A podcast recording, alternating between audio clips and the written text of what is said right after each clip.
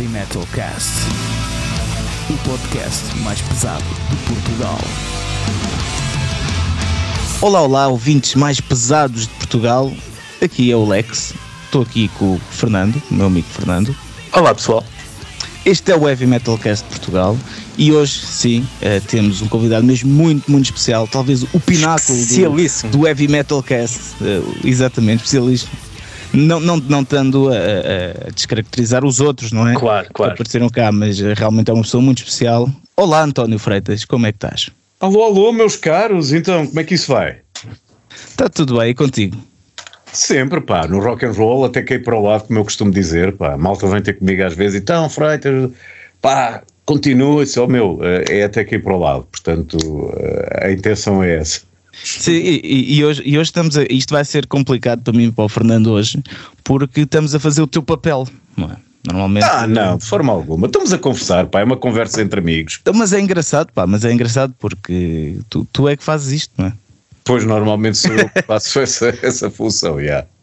Para mim é particularmente hum, estranho porque o António Freitas para mim sempre foi aquela referência, sempre foi desde. Aliás, nos, eu odeio ser aquela pessoa que diz no tempo pré-internet, mas hum, morando na província ribatejana da Vala do Carregal e não tendo acesso a nada, hum, aquela horinha na antena 3 era, era o meu contacto, era a minha, a minha internet onde eu uh, descobria e ia retirando o conhecimento que não tinha na altura, de, não só das novidades, mas também dos clássicos. Então, para mim, é sempre, é, este momento é, é histórico. Estar aqui hum. à conversa com o grande António Freitas. Fernando, agradeço as tuas palavras. Sim, eu tenho noção disso e a, e a minha intenção sempre foi precisamente essa. Eu próprio uh, tinha vindo de, de, um, pronto, de uma localidade mais uh, do interior do país e lembro-me quando era puto, a, a, rádio para mim era tudo, pá, era lá que eu conhecia, e eu aqui estou a falar dos anos 70, muita da música que se fazia na altura. Uh, e, e, quando depois tive a oportunidade de fazer um programa e ter colaborado também nos programas do, das minhas influências radiofónicas, o António Sérgio, o Luís Filipe Pares, uh, sempre tive essa noção da importância que era levar para outras localidades de Portugal uh, aquilo que se fazia a nível internacional e a informação que também era escassa e que nós conseguíamos obter. Epá, e sempre tive perfeita noção uh, dessa importância que tu agora uh, relataste. É, é, é, aquela sensação de estarmos isolados num sítio e de que aquilo que nos rodeia não, não se liga muito bem connosco e nós estarmos sempre à procura de qualquer coisa que, é pá, que nos acalme e que nos dê algum alento e que depois termos uma chatice com a mãe, depois de termos tido mais notas na escola ou qualquer coisa do género, era a, a música que, que, que, nos alimentava. E a minha atitude tem sido sempre essa. Portanto, tipo um L de ligação, né? Completamente. Eu sempre, sempre achei que sou um mensageiro, ou seja, eu recebo uh, ou consigo vasculhar essa, essa informação a nível uh, internacional, além fronteiras, e é, é passá-la para quem me está a ouvir, e isso deixa-me absolutamente realizado, feliz e contente. Portanto, uh, claro que fico muito sensibilizado pelo teu testemunho, porque é essa a atitude, sempre foi. Eu acho que és um true metal defender mesmo. é, São mais vocês. É não, não, não, não, A onda é de. É, de, epá, é, é, é o som e outra das coisas que eu sempre tentei foi desmistificar aquela onda de que epá, nós inicialmente e sobretudo nos 80 sofríamos aquela discriminação de que epá, os metaleiros são todos isto, aquilo e que é, é, é malta que não interessa eh, eu tive que lidar com muitas pessoas que eventualmente no meio radiofónico e também das editoras e no meio oficial mais sério eh, teriam eventualmente essa opinião. E sempre tentei uh, ao máximo, não tentei, filo, desmistificar essa, essa, essa Mas, atitude e essa, esse preconceito, se quiserem. Eu não vivi nesses tempos, ok, em que o metaleiro era uma pessoa má, não é? Supostamente aos olhos da sociedade, mas tu não achas que tem algum fundamento no sentido em que, imagina, uh, eu tenho pessoal, uh, tu deves conhecer o, o, Jorge, o amigo do, do José Afonso, dos Decade. Sim. Uh, pronto. ele já me contou que, imagina, depois, nos concertos do Dramático, ok, depois dos concertos eles iam matar gansos para o Parque Marshal Carmona. Uh, e havia assim muitas coisas do género, estás a ver? Portanto, a minha pergunta é: eu sei que os metaleiros não são mal, mas será que essa reputação também veio um bocado de, daí, do comportamento? Né? Porque se calhar quando o metal abriu em Portugal. Uh, foi quase como teres liberdade que nunca tiveste, estás a ver? Então tu não sabes bem o que fazer e acabas por uh, fazer coisas um bocado feias, e, ou achas que não? Epá, é, é assim, esse episódio eu não tinha noção, mas. Uh... Ele disse-me que era frequente isso acontecer, portanto. Pois, mas eu sinceramente, normalmente o que eu ia matar eram umas cervejas uh, no, no, Piper's Pub uh, e onde se comia umas batatas fritas e se comia umas pipocas. Mas pronto, há, há opções para tudo. Mas. Uh, epá, como tudo na vida, tu tens sempre indivíduos que fazem uh, asneira, porcaria. Uhum. E não é por serem metaleiros que efetivamente as coisas tenham que correr dessa, dessa maneira. Uh, acredito que eventualmente isso poderia, de certa forma, uh, denegrir a opinião da malta de Cascais sobre quem, quem estava uh, a fazer esse tipo de coisas. Epá, que eu, obviamente, lamento, não, não percebo. Se fosse para comer depois, era para o outro. Uh, mas uh, isso realmente para mim não, não, não E vandalismos e não sei o quê, tipo, Epá, pelo menos é o que me contam dessa altura, estás a ver? Não, não faço ideia. Mas Alexandre, repara, eventualmente tu aí o que tinhas era procedimentos que aconteciam depois de as pessoas estarem alcoolicamente, alcoolicamente alteradas, porque não sei se eles teriam grande orgulho disso depois quando estavam sóbrios Exato. de terem feito esse tipo e de coisas. E quantos mataste ontem? Matei dois e tudo. Pá, exatamente, eu acho que isso é, é, é verdadeiramente deplorável. Lá está, a mim nunca me passaria pela cabeça fazer tal coisa. Epá, e já fiz algumas figuras tristes quando estou, obviamente, assim com um copo a mais. Mas hum. acho que não, nunca fui para, para esse tipo de, de pronto, situação. Sim. Mas como tu uh, relataste, e se alguém o confessou, é pá, pronto, olha lá, é obviamente lamentável e eram outros tempos. Nem, nem era a questão daquilo que tu referiste, de ter mais liberdade ou não. Uhum. Epá, passa mesmo por esse facto que uma pessoa bebe uns copos ou consome outro tipo de coisas e fica uh, substancialmente alterado e, e, se calhar não terá uh, tomado Sim. as melhores decisões para, para o que uh, Mas para basicamente, esse tipo de coisas. Mas basicamente então achas que pronto, esse tipo o, o metaleiro não era mal visto, como estavas a dizer, né? Uh, não, não era. É, é, repara, havia um estigma porque uh, nem tanto era eventualmente por, por, situações desse género, era pelo próprio imaginário das músicas e ah, os Iron Maiden com o, o número o aspecto, vez, não é? o aspecto, o aspecto os cabelos compridos e que eram todos maus e que e faziam muita. Epá, não, não, não, não tem que ser obrigatoriamente dessa forma que haja um imbecil ou dois, pronto, uhum. Epá, acontece como em tudo uh, na vida, não é? Uh, e, e, sobretudo ligado à adolescência e um período que é assim mais complicado na definição da, da personalidade de todo o ser humano, não é? Exatamente. Uh, uh, portanto, uh, lembro-me, obviamente, daquele episódio que aconteceu em Barroselas, uh, no, numa das primeiras edições, que, que, que, houve alguém que depois uh, daquilo ter acontecido foram para o cemitério, andaram lá a vandalizar campas, foi notícia a nível nacional, uh, epá, foi, foi, foi, foi algo complicado porque logo aí tu tinhas, estão a ver, estão a ver, nós não dizemos e não sei. Pronto, epá, e aquilo foram dois ou três ou quatro, não, não sei quantos foram, nem, nem sequer tenho noção de quem foram, que eventualmente acharam boa ideia fazer uma, epá, uma porcaria dessas, percebes? E sim, sim. Uh, o que aconteceu a partir daí uh, foi que o, o, festival acho que ficou suspenso uh, no ano seguinte e o comércio local pediu, por favor, que, que, que, fosse novamente realizado porque trazia muitas vantagens em termos económicos para a localidade. Uhum. E assim se tem mantido até agora, não é? Uh, uh, e a prova é de que lá está. Uh, apesar de ter havido esse episódio triste e lamentável, as coisas acabaram por funcionar e funcionam bem até agora. Mas uhum. pronto, tens um caso ou outro pontual, é verdade.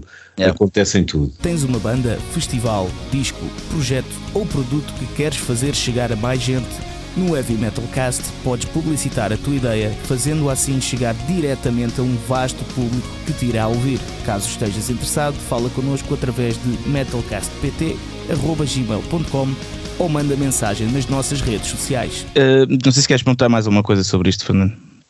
Não, uh, era apenas essa, essa, hum, pronto, essa noção também, também tinha um bocado que era o estigma do drogado, era o estigma. Sim. E não que não houvessem depois coisas que confirmassem o estigma, não é? Mas acho que essa ideia veio primeiro, é? uma dinâmica galinha ao ovo. Acho que primeiro veio o estigma do uh, do metaleiro ou do drogado. Uh, Mas sabes que eu acho ainda acontece bastante. Uh, isto, por exemplo, eu, eu, há uns anos, isto são assuntos mais pessoais, não vou entrar muito, mas há uns anos tive uns problemas em, em tribunal e tudo. Uh, com o, o, pai de uma ex-namorada que eu tive uh, por causa de, desses estigmas, uh, porque eu tinha tatuagens e cabelo comprido, e umas coisas mesmo sérias. e isso eu, eu, também fiquei um bocado espantado na altura, não estava à espera, pensei que isso já tinha sido ultrapassado. Isto foi para isso que há 6, 7 anos, pronto mas foi, foi complicado. E mesmo na faculdade, eh, eu, eu tirei direito um ano, né? e na faculdade eu tive um professor que eh, me discriminava mesmo completamente por causa das tatuagens. É tipo, então você tem tatuagens, é, é jogador de futebol ou é lá da música, dos heavy metals e não sei o quê. Depois fisgava-me, estás a ver? Assim, esse tipo de coisas. pronto, não, não vou fazer isto agora um podcast, estar a, a, aqueles movimentos tipo, ah, eu fui discriminado, não é isso, mas uh, isto para ir de encontro àquilo que estamos a falar, né? porque ainda existe muito essa cena do. Mesmo que tu sejas, vá, tenhas atitudes que não, não te comprometam nem nada do género, o pessoal ainda pensa. E aquele gajo é, é, é metal, é do metal e é. Eu por acaso eu tenho a ideia que se calhar não tanto como antes, não sei, se calhar também já estou numa idade que estou-me a borrifar, mas acho que não sei, acho que hoje em dia não se compara, há uma maior aceitação, até porque há muitos mais concertos e eventos fora de Lisboa ou Porto, porque antes também eram ano a ano, era um concerto quando vinha cá o Judas Priest ou quando vinham cá os Motorhead, portanto era uma coisa comum, agora tens uhum. concertos todas as semanas em todo o lado. Um, e dá-me a ideia que agora se calhar é um bocado mais. tornou-se normal as, não é que as pessoas sim. aceitem ou. Sim, sim, mas, eu acho que sim, mas daí o meu choque quando essas coisas pois. me aconteceram. Foi um bocado tipo, ok, então, mas estamos em que ano? Mas, Alexandre, uh, o que eu te posso dizer é que em termos de lei, de tribunais, uh, todos os argumentos são válidos, até os mais burros e estúpidos, que foi o que aconteceu contigo. Uhum. Uh, e se tu me estás a dizer que foi o professor de Direito que discriminou... direito Constitucional. Direito... leis, tribunal, yeah. portanto, uh, uh, acaba por ir para aí. Uh, o que eu vos posso dizer, e, e, pronto, lamento obviamente que isso tenha acontecido contigo, mas é o que eu te digo, em tribunal eles vão pegar em todos os argumentos os mais absurdos, até se for preciso dizerem que tu és bruxo e cometes rituais e coisas assim do género. Portanto, Com gansos. Com gansos. Um, e, e uh, hoje em dia é assim um bocado estranho que esse tipo de, de, de argumentos uh, ainda perdurem, mas em termos de lei, uh, se quiserem atacar, vão buscar tudo e mais alguma coisa para poder denegrir a imagem de uma pessoa. Uhum. Um, e o que eu te posso dizer, e ainda encontro aquilo que o Fernando disse, é que eventualmente já não será tanto assim. E eu vou-vos dizer porquê, porque já me aconteceu várias vezes porque já há muita malta metaleira em cargos uh, e em serviços uh, uh, que são de responsabilidade. Já me aconteceu, por exemplo, ir ao banco e pensar que ninguém me reconhece e do outro lado do balcão está alguém que me diz, então Sr. António Freitas, os Rammstein vêm cá. e eu ficar assim naquela assustada, tipo, olha, pronto, está bem, reconheceram-me. Yeah. E, e, nós não temos noção que eventualmente aquela pessoa que está vestida de fato e gravata também tem tatuagens por baixo e efetivamente pode ser uma pessoa de muito bom gosto musical e gostar de metal como uh, nós gostamos, não é? Portanto, a, a, a, sociedade já está a evoluir para um, para um sentido em que tu uh, já tens metaleiros como eu, uh, que tenho 55 anos, que têm filhos e que obviamente eles estarão em contacto com isso. Não, não, não é que eles tenham que ser obrigatoriamente metaleiros, mas que uh, percebem que as coisas não são como eram Sim. há uns anos atrás. Sim, que não somos era discriminada só por ter cabelo comprido. Exatamente. Que não fazemos todos rituais e Ora bem. Eh, então, mas já agora, como é que tu lidas com, com isso quando alguém te reconhece na rua? Da melhor maneira, eu, eu muitas das vezes fico surpreendido porque já há uns tempos atrás, quando fazia o programa de televisão, era mais frequente. Sim. E agora estou descansadíssimo, penso que efetivamente já ninguém se lembra de mim, mas efetivamente ainda alguém uh, dá um toque e tal, epá, e, e na boa, estou ali a conversar com um amigo, uh, é, é, é, o que acontece. Uh, normalmente perguntam-me se, se, se, eu ainda faço alguma coisa ligada ao metal, eu digo que sim, continuo a ter o meu programa na, na Antena 3, que é essa a minha função principal, perguntam-me, então, e o programa de televisão não regressa? Sou, oh, amigo, isso agora, pá, a malta uhum. toda. Já fiz algumas propostas de programas de televisão e dizem, mas Paulo Freitas, agora os putos vão todos ao YouTube e coisas do género. Pois é verdade, mas uh, o YouTube às tantas esgota aquelas uh, sugestões que, que dá uh, no, no sidebar e um programa feito com outro intuito e ir buscar coisas diferentes, funcionará de outra maneira. Mas já pensaste nisso? Em fazer um, um ah, programa já YouTube? Pensei, já de, de, YouTube? no YouTube não. Sim, no YouTube. Tu agora não consegues fazer nada no YouTube por causa dos direitos de autor. Uh, portanto, ias abaixo hum. logo automaticamente, percebes? Pois, o Fernando aí tem experiência nisso, né? Infelizmente. Ah, não sei. Infelizmente, mas sim, é, é, fazer um programa de autor um, como este que, que acho que estamos a falar, onde, onde se apresenta videoclipes, um, a partir do momento em que tu metes música de outras pessoas, pá, pronto, um, pode correr bem, Uh, como podem te retirar uh, o vídeo, uh, pois é o tempo que tu investes naquilo e a qualquer momento pode ir abaixo, portanto é é uma, um tiro no escuro, muitas das vezes. Sim. Pois, e estás a ter ali bom trabalho para depois. Exato. Portam-te. É. E a questão, não é, não é, para além de estares a ter muito trabalho, é o facto de efetivamente a ideia e aquilo que tu queres fazer, que é promover música, e depois não, não acontece, e por isso simplesmente deixas uh, de ter a atenção das pessoas. Para além de que, uh, saliento-vos que uh, o facto de ser um programa a passar na televisão ainda continua a ser mainstream e vais abranger outras pessoas que não têm que ir obrigatoriamente à procura do nome do programa, uh, uh, clicar num link e abrir aquilo. Muitas das pessoas me diziam que, por exemplo, na SIC Radical estavam a fazer streaming epá, e, e recebi várias vezes esse tipo de, de comentários de, de, pessoas a dizer Paulo Freitas, eu até nem gostava disso, desse som que tu passas que é só barulho é pá, mas vi tu a passar dos Maiden, é pá, eu até curto Maiden e depois passaste de Borg, é pá, grande onda, não fazia a mínima ideia do que aquilo era e não sei o quê.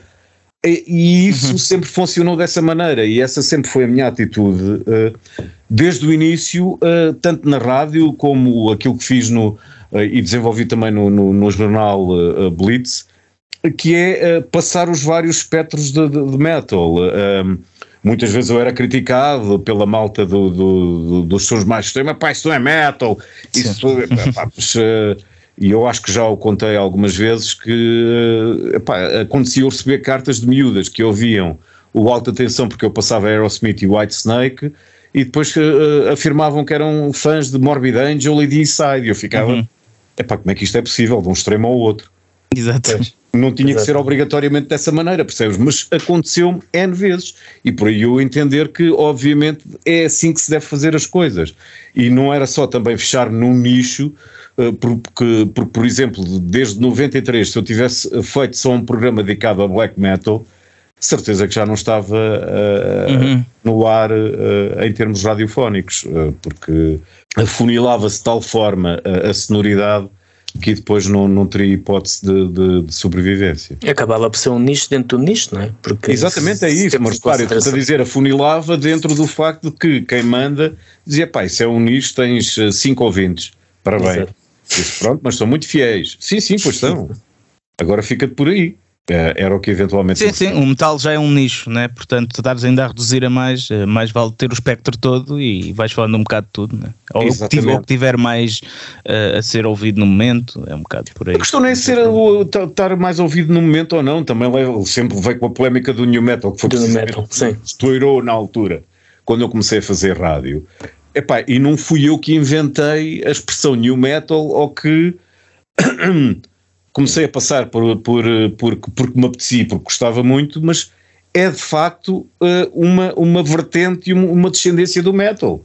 Uhum. Se tu me disseres que epá, aquilo é demasiado comercial e coisas do género, epá, é verdade, mas se nós também formos observar o, os Kiss eram apelidados de hard rock e até eram associados a metal pela, pela, pela, pela, pela imagem, pá, e o som deles aquilo era para mim uh, rock clássico, chapado. Sim, sim, sem dúvida, sem dúvida. E são uma das referências dentro do espectro do metal, que é variadíssimo e que eu sempre tento uh, fazer com que as pessoas entendam esse facto. Um, há, um, há um largo espectro dentro do, do metal. É um mundo, é um mundo, é um mundo inteiro. Neste é. momento são 44 subvertentes ou mais. É. E se tu começas a ir para cenas mais esquisitas ainda, pá, eh, não sei, há algumas que eu realmente não dou grande atenção, como o shoegaze e esse tipo de coisas.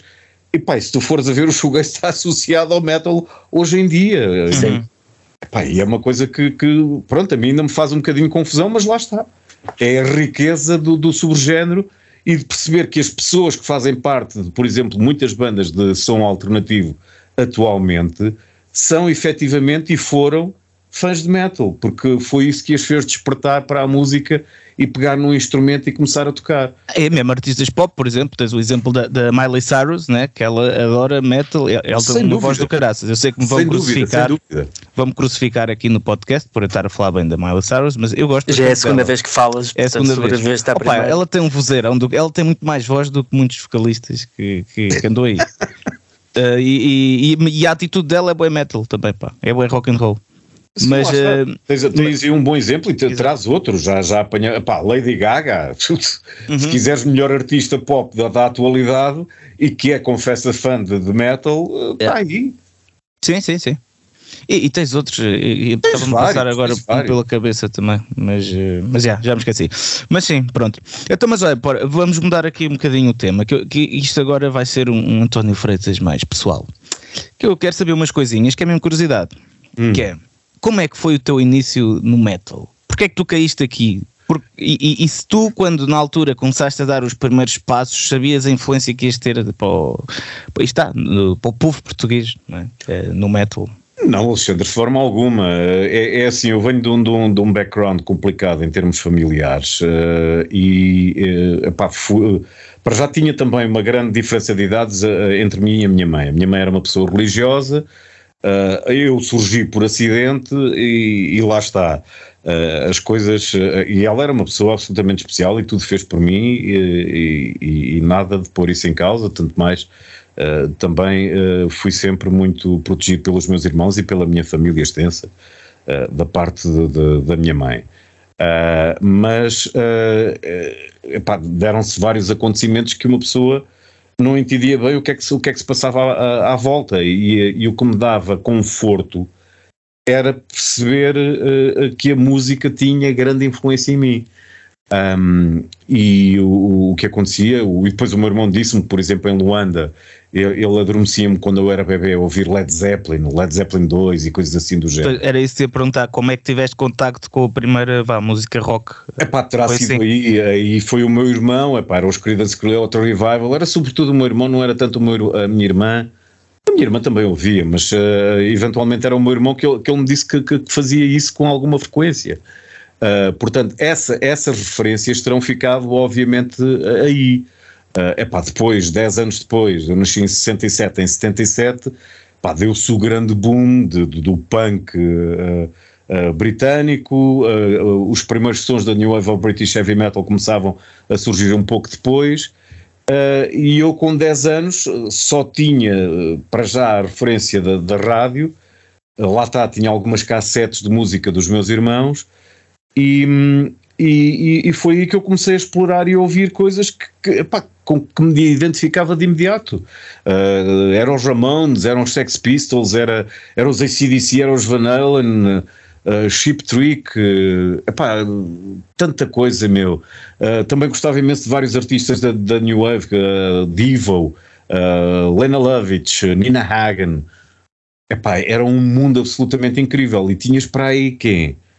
Uh, 50 artistas que passavam na rádio e que eram, uh, sobretudo, autênticos uh, tesouros e tentares encontrar e saber informação sobre aquilo. Epá, não havia. Uhum. Uh, tinhas uma revista que era a Música e Som, que falava de alguns desses artistas.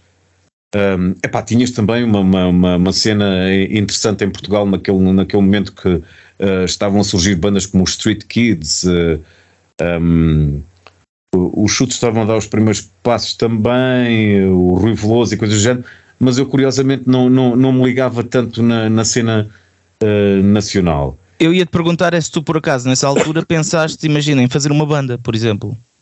Eu, eu, eu, tive essa fase de querer ter uma banda, percebes? Eu tive. Um, encontrava uma malta na Feira da Ladra, que era onde a gente se reunia e comprava alguns discos importados.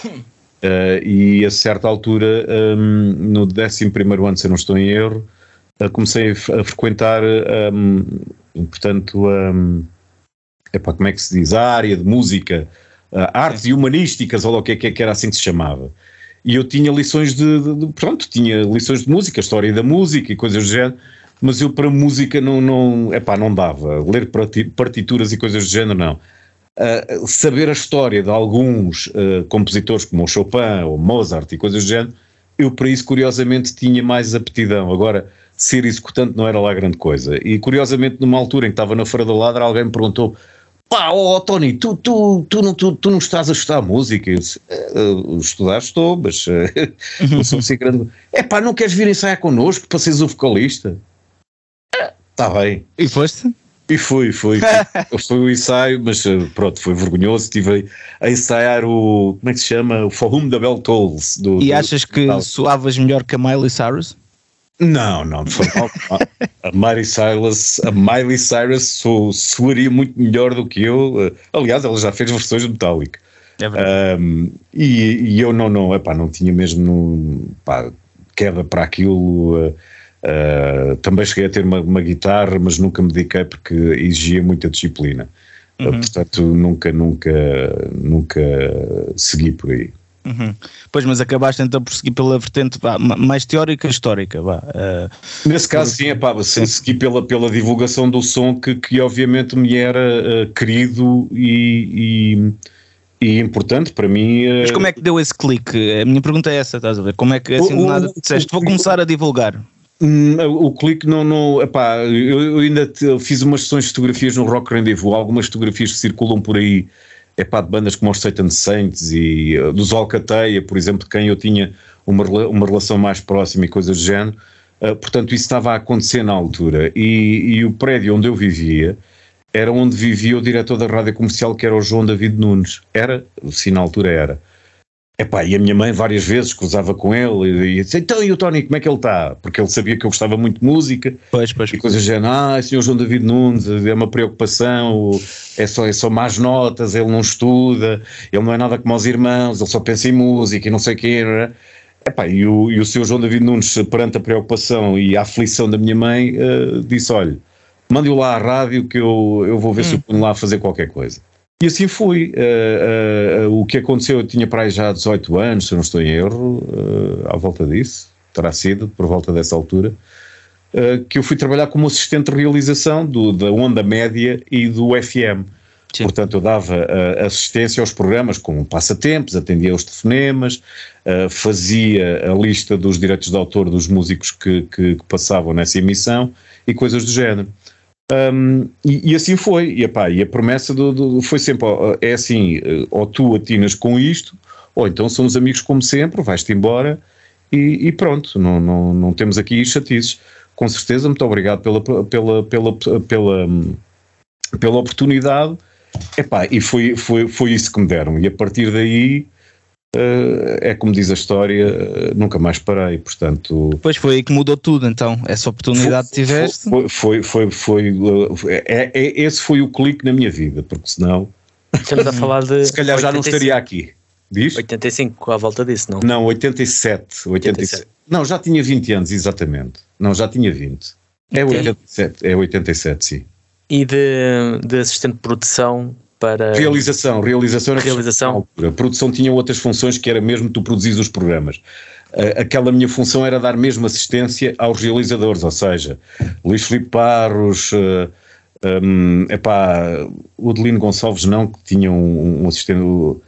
O, Jorge Pego cheguei a dar, portanto, a, fornecer algum apoio aos programas. Epá, o que tu estavas a fazer ali era de género. Eu entrava da parte da tarde e estava a tomar conta de, das pessoas que faziam a emissão. Pá, se quisessem um café, eu ia buscar sim, sim, e esse sim. tipo de coisas, uh, atender os telefones sempre, um ouvinte ligado, olha, passa-se isto e não sei o quê, não podem passar esta música e tal. Pronto, eu comunicava uh, e era esse tipo de coisas, realizar passatempos e coisas do género. Epá, depois tive, obviamente, a sorte de trabalhar com o Luís Filipe Pares, o Rock and Stock era o programa que eu ouvia, jamais me passaria pela cabeça ter um contacto direto com ele, e depois trabalhei no Lança-Chamas com o António Sérgio, que era a absoluta referência do, do metal, uhum. sendo que o Barros passava algumas coisas, mas não muitas, o lança-chamas era muito mais específico, era, era aquela hora que ao fim de semana era, era religioso. E, e assim foi, e a partir daí eh, depois tive a oportunidade de trabalhar para a Rádio Energia e pus como condição ter o meu próprio programa. Exato. Vocês nem imaginam uh, as sessões de nervos que eu tive, porque eu não tinha coragem de estar sequer a falar ao microfone, porque, pá, a timidez e aquela cena toda. Mas lá venci isso, epá, depois fui para a Antena 3, onde estou uh, desde o início. Brutal. Estamos a falar de, já agora? O, o que é a Antena 3? Sim. 1993, se eu não estou 93. A, a sério? Ok. Foi o ano em que eu nasci. Vais a fazer 30 anos. É. é verdade. Portanto, uh, sim, é isso, é isso, é isso. Epá, eu, não, eu não ligo, às vezes as pessoas fazem essas perguntas, parece que eu até estou a fingir que é para. Epá, eu não, eu não ligo uh, à cronologia dos eventos, a sério, é uma coisa que me irrita muito. Se calhar porque eu era uma nova à matemática e cada vez que me falam em números eu fico assim um bocado. Uh, uhum. Não, uh, um bocado inseguro, mas sim tens razão, man, uh, Fernando. Já, já, já, já, a na Antena 3 já vai fazer 30 anos. Catano. E, e tu, é, eu estava-te a perguntar se alguma vez uh, imaginaste que isso ia acontecer assim na tua vida? É pá, de forma alguma, reparem, eu, eu, eu sempre fui um puto que eu, eu pensava e olhava para trás e dizia pá, se eu for para trás desgraço-me, uhum. tenho que avançar. E foi assim que aconteceu na fundação da Loud, uh, da RIF, uhum. fazer um programa de televisão, de escrever para o Blitz, porque eu, eu não eu não achava que tivesse grandes qualidades uh, como escriba uh, e coisas do género, mas o desafio era esse: pá, achas que consegues fazer isso? E eu disse, pá, não sei, nunca fiz, vamos lá. Uhum. Se me aceitarem, se eu conseguir, tudo bem. É pá, por exemplo, no Blitz, aquilo que eu fiz foi realizar uh, o meu sonho e a minha sede de informação, que era ter todas as semanas uma entrevista com um artista estrangeiro. Yeah. Uh, que era o que me frustrava a mim, como eu há bocado vos disse, que eu, quando era puto, queria saber informação de algum artista, epá, não havia. Tinhas artigos escritos por pessoas que a maior parte delas não gostava de metal. Então a, a, a, a cena deles era, sobretudo, criticar e, e, fazer um bocadinho de, vá lá, serem maliciosos, é pá, este som e tal. Uhum. Epá, e a mim isso provocava-me morticária absolutamente incrível. Exato, epá, exato. E o que me dava gozo a mim era poder, é pá, sei lá, perguntar ao Angus Young porque é que este som é parecido com aquele ou com ou, Percebem? Exatamente, exatamente. Era Coisas que realmente interessam. Essa, essa info da, da, da, do, do, dos artistas, era, era dar voz aos artistas e passá-la para quem gosta e para quem ouve. Sempre foi essa a minha atitude. E eu no Blitz consegui estabelecer todas as semanas ter uma entrevista com um artista diferente. Epá, foi por lá que este uh, nosso Portugal eventualmente conheceu os Paradise Lost, os My Dying Bride, Anathema, uh, epá, sei lá, para onde é que nós vamos, para os Overkills, todas as bandas que eventualmente surgiram, olha, por exemplo, naquela altura, passaram obrigatoriamente pelo Blitz e eu conseguia com, com a cena de, de, de saber falar um pouco inglês, ligar para as editoras e, e, e, e explicar, dizer, pá, olha, eu sou um indivíduo aqui de Portugal, muito, muitos, pá, sobretudo as editoras americanas ficavam, Portugal, onde é que isso fica, do género? Pois. Exato. É, Mas sabes que isso acontece ainda bastante. Eh, eu notei agora em turnê. Uh, que é, uh, pá, eu até. Uh, até, até, respondi uma vez de uma maneira mais coisa. Uma, até era uma, uma fã muito gira depois de um concerto, mas o meu orgulho português uh, falou mais, mais alto. alto. Pá, foi na República Checa, pá, chegou-se ao pé de mim, tipo, ah, muitas graças. Eu, oh, oh, oh, não, não, amiga. Pá, claro que não falei português, mas foi tipo do género: não, não, aqui é obrigado, ok? Assim, assim, um bocado mais coisa. Ah, sorry, sorry. Eu, não, já sabes. Obrigado. e a gaja foi-se embora. Pronto. Uh, yeah. Mas isso, aconte, isso aconteceu bastantes vezes. É tipo, uh, sei lá, pessoal às vezes perguntar: então onde é que vocês são? Ah, Portugal. Ah, Portugal. Isso, isso não é em Espanha? Mas isso acontece mesmo muitas vezes, demasiadas vezes no século XXI. Eu pensei a, que. A, a mim ainda, é, ainda consegue ser mais frustrante, já me aconteceu. É, o que acontece mais regularmente é dizerem que, hum, que é o World of Metal, ou que eu sou do Brasil. Porque pronto, Portugal não existe, é só Brasil. Yeah, yeah. Mas sim, imagino nessa altura, uh, António, devia ser ainda mais difícil. Agora tens o Ronaldo para dizer, ah, é o país do Ronaldo. É pá, sim, mas para o que vocês me estão a dizer, aparentemente as coisas não mudaram muito, não, lá está. Não, mas, não. Uh, uh, eu pensava que estava um bocadinho melhor ou não, ou não tão complicado. mas sim, era, era extremamente complicado. E se eu viajava, eu ia ver um espetáculo qualquer, dizer Portugal, where are you from? Portugal. Oh, Portugal. E eles ficavam assim à hora, tipo Uh, epá, yeah. tive, tive um moço uma vez, meu a falar comigo ao telefone, sei que, eu pedi-lhe um ID no fim, ele diz, ah, this is Dave Mustaine, hello, Lebanon. E eu, o Líbano. É lá. E ah, Yucatan. Oh, Dave, esta cena é em Portugal, meu, sabes onde é que é? É ao lado, de, estás a ver a Europa? Cá no fundo e tal, perto de Espanha. Ah, sorry, sorry. Havia o conflito no Líbano na altura e ele associou Lisbon, Líbano. Uh, Lisbon. ele estava sob o efeito de alguma medicação, eventualmente, é, é, e terá é porque o Mustaine supostamente até gosta bastante de Portugal, não é? Uh, não, agora, mas, mas, pronto, isso, isso eles também dizem, lá está. Olha, essa Pá, era outra. É. é. Pá, Freitas, porquê é que tu não perguntas se eles gostam de Portugal? Isso, oh, que catano. Para que é que eu vou gastar minutos numa pergunta dessas? O que é que eles vão dizer? Não, eu odeio. Sempre, exato. exato. É, pá, eu não, jamais. Nem sei porque é que estou a falar contigo. Desligava o telefone. Estão à espera de que, pá, yeah, Portugal é muito bom, eu adoro as sardinhas e não sei o quê, e o ar. Eu, pá, é óbvio, as pessoas vão ser simpáticas. Hum, é, uma, é uma pergunta escusada, eu acho tantas claro. vezes, uh, Pois isso deve ser uma coisa que tu também aprendes bastante, né? Uh, que é as perguntas que deves fazer e as que não é, deves. é porque tu às tantas uh, há, há, artistas que são tão importantes e que estão no topo do to, da Billboard nos Estados Unidos, pai, dão 10 minutos de entrevista e tu tens que encher uma página com 5 mil caracteres, portanto uma pessoa vai fazer perguntas que sejam essenciais e, e epá, que sejam interessantes, às vezes alguma, obviamente que são muito repetidas, porque eles estão sempre, e é uma coisa que eu muitas vezes digo, pá, peço desculpa, eu vou-vos fazer perguntas que vocês já estão cansadinhos de responder. Já pá, não faz mal. É, é, é Sim, mas eu noto isso, claro que num nível muito mais pequeno do que essas bandas grandonas, mas já, eu já noto isso um bocado né, quando lanço um álbum, que as perguntas são sempre as mesmas. E, e eu gosto quando, está, eu acho que foi eh, o Fernando, uh, das primeiras, ainda nem éramos amigos, uh, entrevistaste-me uma vez e eu gostei bué das tuas perguntas, por isso é que depois comecei também a falar mais contigo, estás a ver? Porque conseguiste aí uh, fazer alguma coisa diferente, né? Uh, não, não ser tão. Uh, então, o que é que o, o, que é que motivou o álbum? O que é que quer dizer esta música? Como é que começaram é os Toxical? Como é que começar? É pá, é sempre assim, estás a ver? De onde é que foi o nome? É pá, isso, isso, isso, sempre a perguntar, mas isso, isso até sem ser entrevistas. Mas, mas é, pronto. E tu, se calhar, tu, tu, pronto, vocês os dois fazem bastantes entrevistas, né? Aprendem um bocado, um bocado a ser, se calhar, mais provocadores, mais, né? Sacar um bocadinho mais conteúdo né, da pessoa. Eu, por acaso, eu detesto fazer entrevistas, mas quando, quando tínhamos a revista, eu, eu tinha mesmo essa noção, lá está, epá, este gajo está farto de responder, está aqui todo dia a atender o telefone, a fazer chamadas por Skype, a responder às mesmas perguntas, epá, vamos trabalhar isto de forma a ser interessante para eles, uh, como é para nós.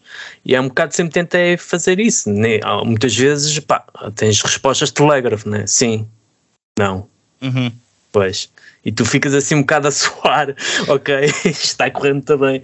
Aliás, Mas... Tony, e, e, tu, tu fazes todas as semanas uh, entrevistas? Não, não obrigatoriamente. O, o que está a acontecer, o, o fenómeno de, de, de, de, E lá está, eu acho que até já te disse isso a ti quando falei contigo, é que no, no, no alta tensão uh, tenho, uh, dá seis anos para cá, qualquer coisa do género tenho concentrado mais em entrevistar bandas nacionais e a dar tempo de antena às bandas internacionais e tenho feito uma entrevista por semana com uma banda nacional. Exato, exato. Pá, que é uma coisa que nunca me passaria pela cabeça que isso fosse eventualmente possível.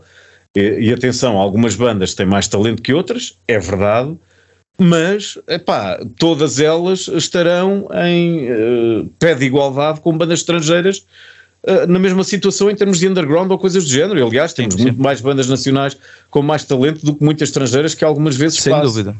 Pronto, lá está. E agora, imaginem o que é isso: é ter, é ter um programa por semana onde se possa efetivamente estar uma hora à conversa com um artista nacional a mim nunca me tinha passado pela cabeça que isso acontecesse. Mas o que é espetacular é que tu não te repetes também nessas, nessas conversas. Por, aí está, porque são conversas, não tens um guião propriamente estabelecido, não é? Ah, não, não. Epá, Alexandre, não, não, é, é assim, não, não, não me consigo ver nesse, nesse papel do é pá, de cor são as tuas piugas, ou uma coisa assim do género, que pá, um gajo, epá, por favor, façam perguntas com, com algum substrato, não vão estar aqui com coisinhas parvas. Yeah, yeah. Eu, eu, sempre fui muito. Epá, obviamente podemos entrar numa de galhofa de vez em quando, mas uh, a, a onda é tentar passar aquilo que é genuíno Exato, uh, no artista para aqueles que estão a ouvir do outro lado para que se possam identificar. E eu não estou ali numa de exibição de ego, eu é que percebo muito disto e vocês não sei. Nada disso, eu quero. Não, é pelo contrário.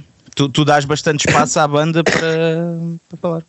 Exatamente, eu não, eu não, isso também sempre foram outras coisas que em entrevistas me irritavam quando tu tinhas o gajo estava a fazer as perguntas a falar mais que o entrevistado. Yeah. E um gajo às tantas fica, oh senhor, calai-vos, pá, deixai o artista falar, porque as pessoas estão aqui é para ouvir o artista, não é vosso mercê. Exatamente. Uh, a, a, onda sempre foi essa. Eu podia-vos dar alguns uh, exemplos, mas não quero que isto seja censurado e que depois não, não acaba, é aí, acaba aí no... Não, António, se soubesse essas coisas que às vezes dizemos aqui, pá. a sério. Não, mas eu não, não, não, nem sequer vale, vale a pena. Estar, estar, estar a dar esse, esse tipo de, de, uh, de exemplos. Mas posso, pronto, eu dou-vos um. Uh, que é uma pessoa que eu estimo muito e que é, é sem dúvida alguma um, um, marco na, na comunicação nacional, que é o Sr. Hermano José, que uh, houve um certo dia uh, em que ele teve a possibilidade de entrevistar ao Sting, o, o homem dos palitos, que na altura estava a sol. Epá, não, não sei, às vezes eu depois tento me interrogar se aquilo terá sido alguma questão de nervosismo ou tu esqueces da pergunta e começas a viajar na maionese e começas a, a, a falar. Epá, e ele às tantas logo no início da, da, da, entrevista a conversa surgiu, epá, eu acho que foi o Sting, ou, foi o Sting, acho que foi o Sting. Ele de repente entra por uma conversa, diz, epá, eu também tenho um iate e não sei o quê, e as roupas disto e não sei... Pai, tu viste no semblante do Sting o gajo a desligar. Olhou para ele, ai sim, ah, a partir daí a entrevista terminou. E foi logo nos primeiros momentos. Uhum. Percebes? E é esse tipo de coisas que depois me deixam uh, frustrado, porque ele efetivamente teve ali a possibilidade de ter uma pessoa. Ele até poderia não estar muito talkativo, ou pode ter acontecido qualquer coisa nos bastidores que uma pessoa não está a par. Sim, sim. Que podem estragar, obviamente, o, o ambiente da, da, da, da questão. Epá, mas é, essa aí ficou-me, eu fico, pá, pronto, e ele é um entrevistador nato e, e fala com uma data de pessoas, de, de, de todos os, os walks of life e coisas do género, percebes? Mas aquela ali ficou-me, é pá, foi um gajo destes, meu, foi estragar. estragou, exato, uma oportunidade, ainda, é, e é o Sting, né? Não é o Sting, não, é, não é o Zé da esquina. Lá está, portanto, para já é uma pessoa difícil de, de, de, de eventualmente encarreirares uma conversa que, que seja interessante e, e, que seja, portanto, em, uh, que, que ele tenha alguma ligação. Uh, mas depois aconteceu isso, epá, eu, eu posso estar aqui a cometer uh, algum, mas acho que foi o Sting de certeza absoluta, ou foi o Elton, já, acho que foi o Sting, percebes? Pá, eu fiquei, ia, man, não, porquê? Pá, não, não, não vamos estar numa, epá, eu isto e não sei o que, aquilo, epá, visto mesmo no semblante do senhor.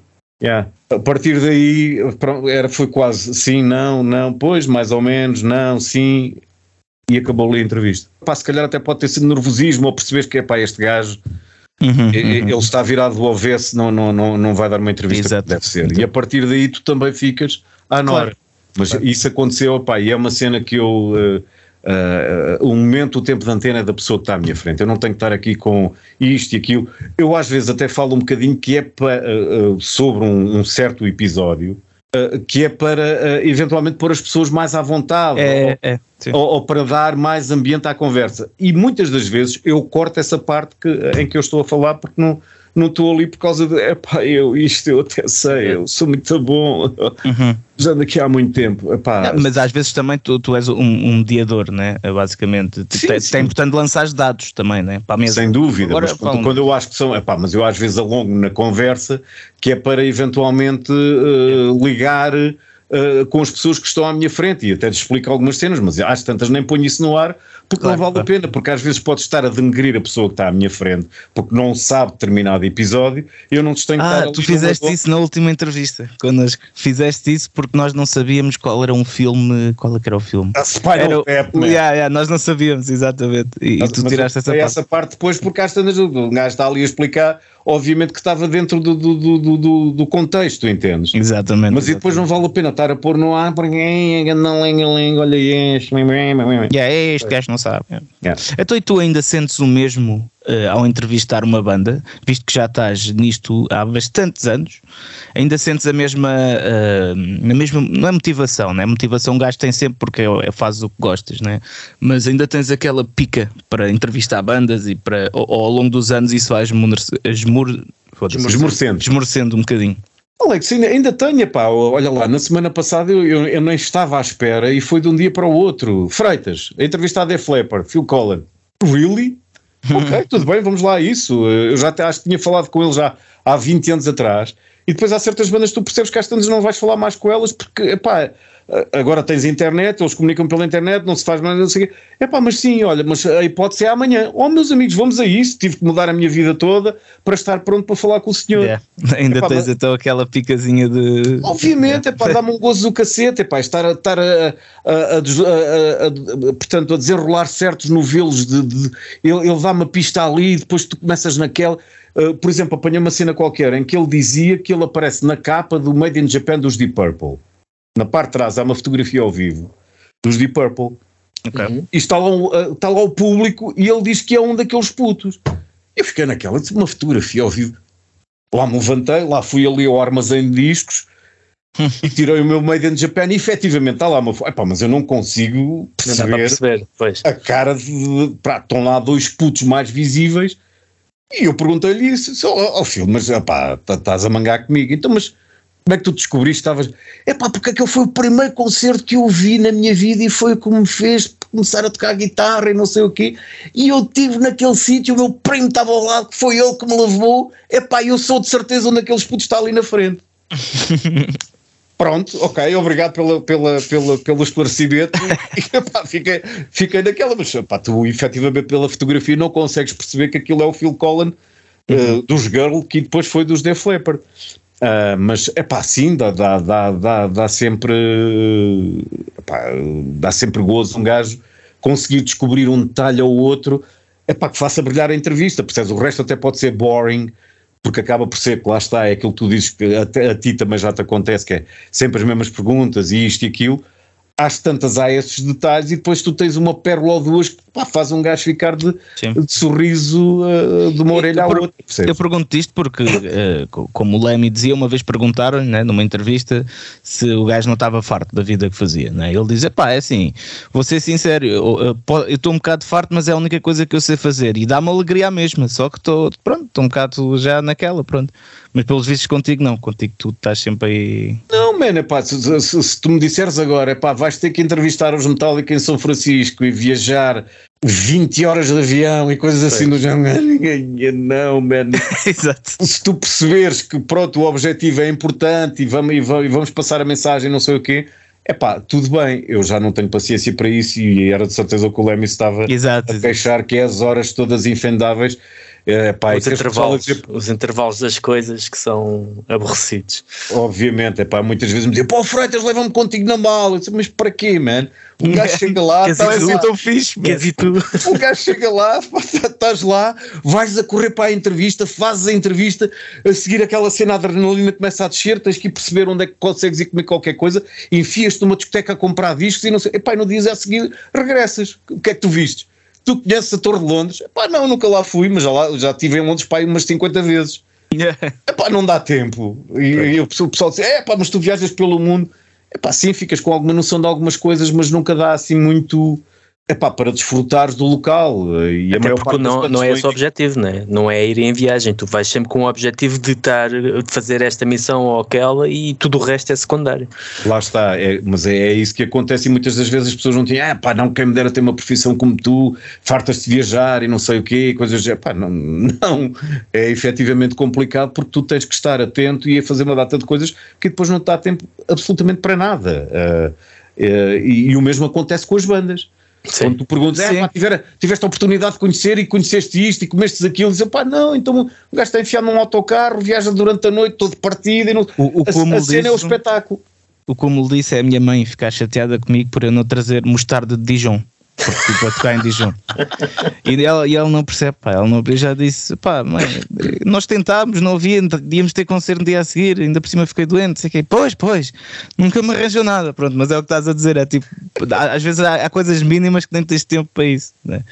O que é, é Qual é a lição que tu aprendeste, meu caro Alexandre?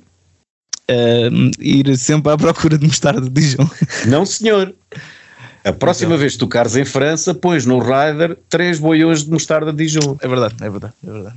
É verdade, sim senhor. Listen to the voice of a rararar. Pronto, Olha, nem, nem gastas isso. o dinheiro e trazes sempre, pelo menos, fazes uma surpresa à tua mãe, não dês os boiões todos de uma vez. A pessoa, olha mãe, lembrei-me, desta vez dás um. E ela, ai meu que rico! Exatamente. Tenho aqui outro. Ai! És o maior. o terceiro então é a explosão, é a loucura. Ou então não guardas para o Natal daquele ano, espero que não se estrague.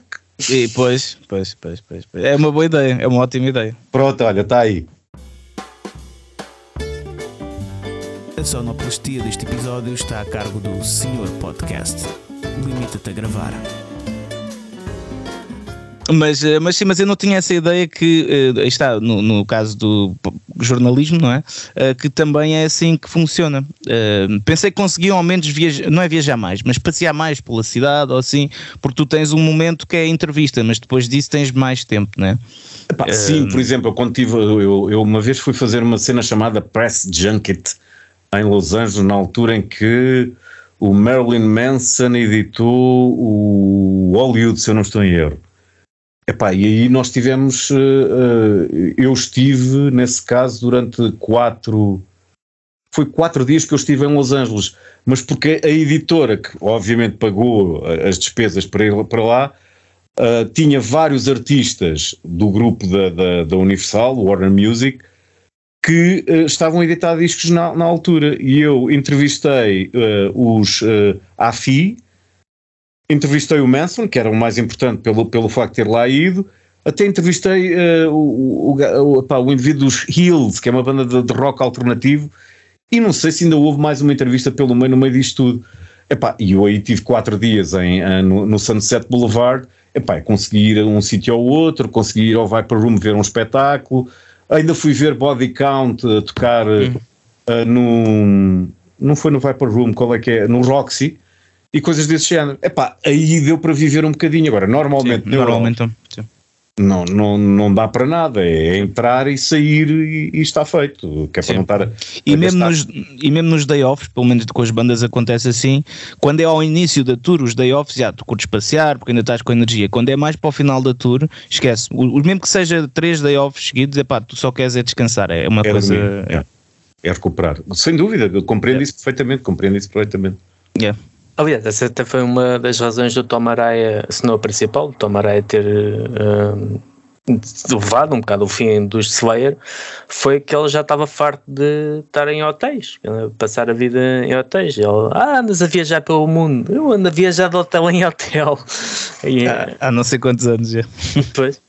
E, e, reparem que no meio disso tudo eles perdem o contacto com os filhos, uh, eles estão três meses na estrada descansam um e depois é ir para o estúdio começar a gravar, epá, é uma cena que, por muito glamour que seja, epá, tem sempre o seu preço no, no, no na, na eu, eu há uns tempos vi um post do Dave Mustaine, acho que foi no, no dia da criança, ou o que é que foi, que ele, ele meteu um, um, uma imagem no Instagram, que eu acho que foi com o filho ou com a filha, quando era pequeno, a dizer que se arrependia bastante de não ter passado mais tempo. Isso deixou-me a pensar, ué, pronto, por causa da minha filha, uh, deixou-me a pensar, ué, também. Uh, é, é uma vida complicada, pronto. É verdade, todos eles se queixam disso. Uh, não, não, não, não, tens como, não tens como fugir. É. E, e, a partir do momento em que tu entras na estrada e começas a andar uh, em digressão, epá, o, o contacto perde-se. E uh, na altura, quando os, quando, os, pronto, quando os filhotes são pequenos, mais depressa ainda perdes o contacto e a noção. Mas hoje em dia é um bocado mais fácil ainda. Na altura eu nem quero imaginar, porque hoje em dia tens as videochamadas, não é? Eh, eu pelo menos falo bastante com, com a minha filha por videochamada, mesmo quando estive em tour falei. Eh, imagina antes, né? Que não tinhas isso, não é? Eh, é verdade, nesse aspecto, é. distante. é. Nesse aspecto é, Alexandre, mas de qualquer das formas não estás lá aquela onda de quando ele dá os primeiros passos ou mandar. Sim, sim, sim. Opa, o, eu, eu, não, não estou a dizer que é a mesma coisa, mas, sim, mas sim, ao menos não. hoje em dia consegues ver a cara da, tua, da tua filha, estás a ver? Antigamente filhote, nem isso. Sim, sim, sim, sim, sim, absolutamente de acordo. Então, e, e, agora, ah, desculpa, querias dizer qualquer coisa, Fernando? Não, ia só perguntar isto, uh, ainda em, em, relação às entrevistas, se há assim, tipo, alguma baleia branca que ainda te falta apanhar, algum, alguma banda, alguma personalidade que tu queiras entrevistar? Também tinha essa pergunta aqui. Epá, há, há alguns, que, epá, um, um, dos meus ídolos era o Boone Scott, esse infelizmente já, já, já, já, já não consigo. Uh, epá, uh, apesar de ser muito controverso, gostava imenso de falar com o Ted Nugent, do, uh, que, que, pá, que, era um guitarrista incrível. Ainda me ter um póster no meu quarto dele a tocar a sua Birdland numa pose absolutamente incrível. E eu gosto muito dos primeiros álbuns dele. Ele, entretanto, tornou-se muito controverso pela sua índole republicana e, e extremamente fanática, vá lá mas uh, ele era uh, um excelente músico e ainda é.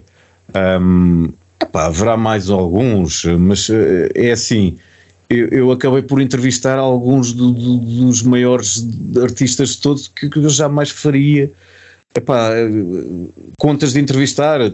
Quando eu vos disse que o meu irmão adormecia com Led Zeppelin, eu já entrevistei o Robert Plant e o Jimmy Page, uh, uh, o Angus Young dos ACDC, o Brian Johnson dos ACDC, Uh, o Tony Iommi, o Giza Butler, o Bill Ward, o Ozzy Osbourne dos Black Sabbath, uh, Deep Purple, Ian Gillan. Fui ter Como é que foi entrevistar o Ozzy? Desculpa, estou bem curioso para saber Epá, o, o, Ozzy foi muito complicado. É um gajo não? difícil de entrevistar? De perceber, é, é, é, porque ele está, tá, tá, percebes, ele está sempre avariado, aquilo parece que tá, tens ali qualquer coisa que, que, é, que é difícil. A primeira vez que eu falei com ele foi em Espanha, estava eu na tropa, tive que pedir uma, uma, uma, como é que é, uma licença especial para sair do país e fui entrevistar o Ozzy uh, em Madrid. Numa altura em que supostamente circulava a notícia de que ele estava clean e sóbrio. Acho que pela sorte. Mitos. Epá, lá fui ter ao Aldo, epá, isso é outra coisa que depois também me irrita, é género, uma pessoa faz a viagem, Uh, tens as editoras a pagar uh, e uma pessoa depois tem que fazer uma, e depois dão-te assim condições tipo vais fazer a entrevista uh, atrás da bateria da banda da primeira parte ficas com uma qualidade de som completamente arruinada. Neste caso foi no do hotel com pessoas a passar o Ozzy absolutamente a gaguejar e a comer uh, amendoins, todo, todo, todo. Eu então, man, eu, eu coisa, e o Alex, e assim já um bocado abananado, disse, opa, deixaste ver. Então deixaste ver. Ah, tem dias, tem dias. Pronto, eu disse, ok, sim senhor, vim eu de Portugal, yeah. do meu querido regimento de infantaria de Chaves, mentira, Uh, querido, não tinha nada de querido, um, e, e, pronto, epá, foi assim uma, um, uma questão agridoce. Mas agora quero, agora quero saber outra coisa que tu provavelmente saberás melhor do, do, que eu, porque é uma teoria que eu tenho sobre o Ozzy e quero hum. saber se tu sabes alguma coisa sobre isso. Que é, eu acho que o Ozzy, ele era grande maluco, sim, mas, até certo ponto, mas eu acredito que ele, a partir de certo ponto, tenha acalmado, só que ele, ele e a Sharon né, uh, criaram aquela, continuaram a imagem que ele já tinha de antes, ok? Para ele parecer ainda louco, mas imagina, ele, ele tem netos, né? ele não vai ser louco ao pé dos netos, nem, nem dos filhos, suponho eu. Ou achas que é? Isto é uma pergunta eh, sincera, não sei o que. E é uma teoria que eu tenho, que é tipo, epá, nem, sei lá, porque eles jogam bué, eh, bem eh, esse, essa parte, né? a cena do, do reality show, de, e depois parecerem malucos todos no reality show para vender, eles jogam muito bem com essa parte, estás a ver? A minha questão é se isso é propositado ou se é natural. Não, Alex, é, é, natural. Aquilo que tu vês no reality show é a concentração da loucura, percebes? Porque ele, há, obviamente que há de ter momentos uh, de normalidade. Aquele programa é, obviamente, um, como é que eu ia dizer, um, encenado, ou seja, tem um pois é roteiro é e eles às tantas e depois vão buscar certo tipo de apontamentos como aliás todos os, os programas que vocês veem, desde, desde que seja o Rust Valley, que é o homem a recuperar os 400 carros que tem na British Colônia, uh, uh, Colômbia. Colômbia. Colômbia. Colômbia. Yeah. Uh, e, e, esse tipo de coisas. Eles vão procurar aquele, aquele momento de televisão mais juicy e que faça com que as pessoas estejam uh, ligadas. Agora, no caso do Ozzy, o Ozzy é efetivamente eh, assim, porque ele, ele para além de ter problemas de saúde, uh, consumiu, consumiu, uh, e, a, e, a, e, a, onda da loucura é absolutamente total. Uh, okay. Não está sempre a 100% dessa maneira, mas aliás. A minha questão é se a partir de certo ponto começou a ser mais marketing do que realidade, estás a ver? A partir de 7 pontos, claro. Tu, ele, no início. Ele atualmente não consome aquilo que consumia há uns tempos atrás, mas ele agora está com declarados problemas de, de, de saúde. Mas aquela cena da loucura que tu vistes no, eventualmente no documentário do The Dirt dos Motley Crue Sim, sim, aí sim, aí sim. Mas ele era novo, né? É, é, era novo, já estava nos seus 30. Uh, sim, sim. E, e, a loucura continuou. O Ozzy é daqueles, daqueles, daqueles gajos que quando bebe e consome drogas perde o controle e é só palhaçada.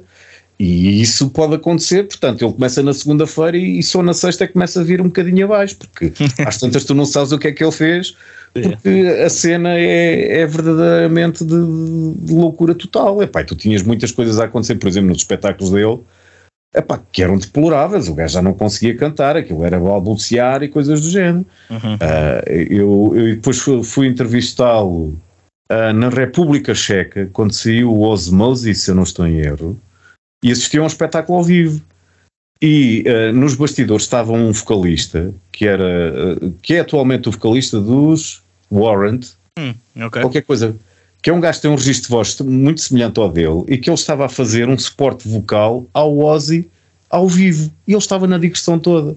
Porque o Ozzy depois começava a falhar, a voz já, já não era a mesma coisa e, e, pá, e a Sharon conseguiu arranjar a solução para isso e, e, e funcionava assim, era tu uhum. dares uh, give to the people what they want, Epá, era um espetáculo. É, é uma backing track real, basicamente, porque falámos das backing tracks no, no, no é. episódio passado. Exatamente, ele, tem, ele tinha um ecrãzinho num booth, mesmo atrás do palco, que era para ele sentir as vibrações da música, headphones, ele estava atento ao que se passava. E ele estava ali a cada. E, de, depois já nem sei quem é que fazia a mistura do som, deveriam ter de certeza um, um, alguém em front of the house para misturar os vocais dele para dar o, o, o backup, porque às tantas a voz dele começa a falhar. Claro, claro. Foram. que cena. Então, já, é mesmo problema do Ozzy. Uh, então, e, e, qual é que foi o que o, o a pessoa que mais curtiste de, de entrevistar mesmo? Que, que, mais, imagina, pensa uma referência que vem-te logo à memória quando tu pensas uh, nisso. É pá, um, um, um, daqueles absolutamente incríveis uh, Steve Harris dos Iron Maiden, Ian Gillan dos Deep Purple, é pá. Uh, Uh, um Manson, quando estava no início de carreira, eu tive o Mas prazer. Diz, por serem interessantes ou porque eram artistas que tu gostavas imenso? Ambos, Os dois. Porque são interessantes e porque são, epá, down to earth à brava, percebe? Não, porque às vezes pode haver algum que gostes imenso, não é? E depois chegas lá e tipo tens um bocado uma, uma desilusão. Uma desilusão estás a ver? Tipo, o a comer amendoins. Queres... Não, isso não foi uma desilusão, isso foi a confirmação da Pois, a confirmação, exato. Que ele comia amendoins, atenção. É? Exato. Isso foi viveres na primeira pessoa que ele comia amendoins. Não, tu te, eu tenho, tenho desilusões com, obviamente, alguma da malta que, que, que falei, como devem calcular, mas uh, uh, que eu até considero e, é uh, pá, posso-vos dizer um.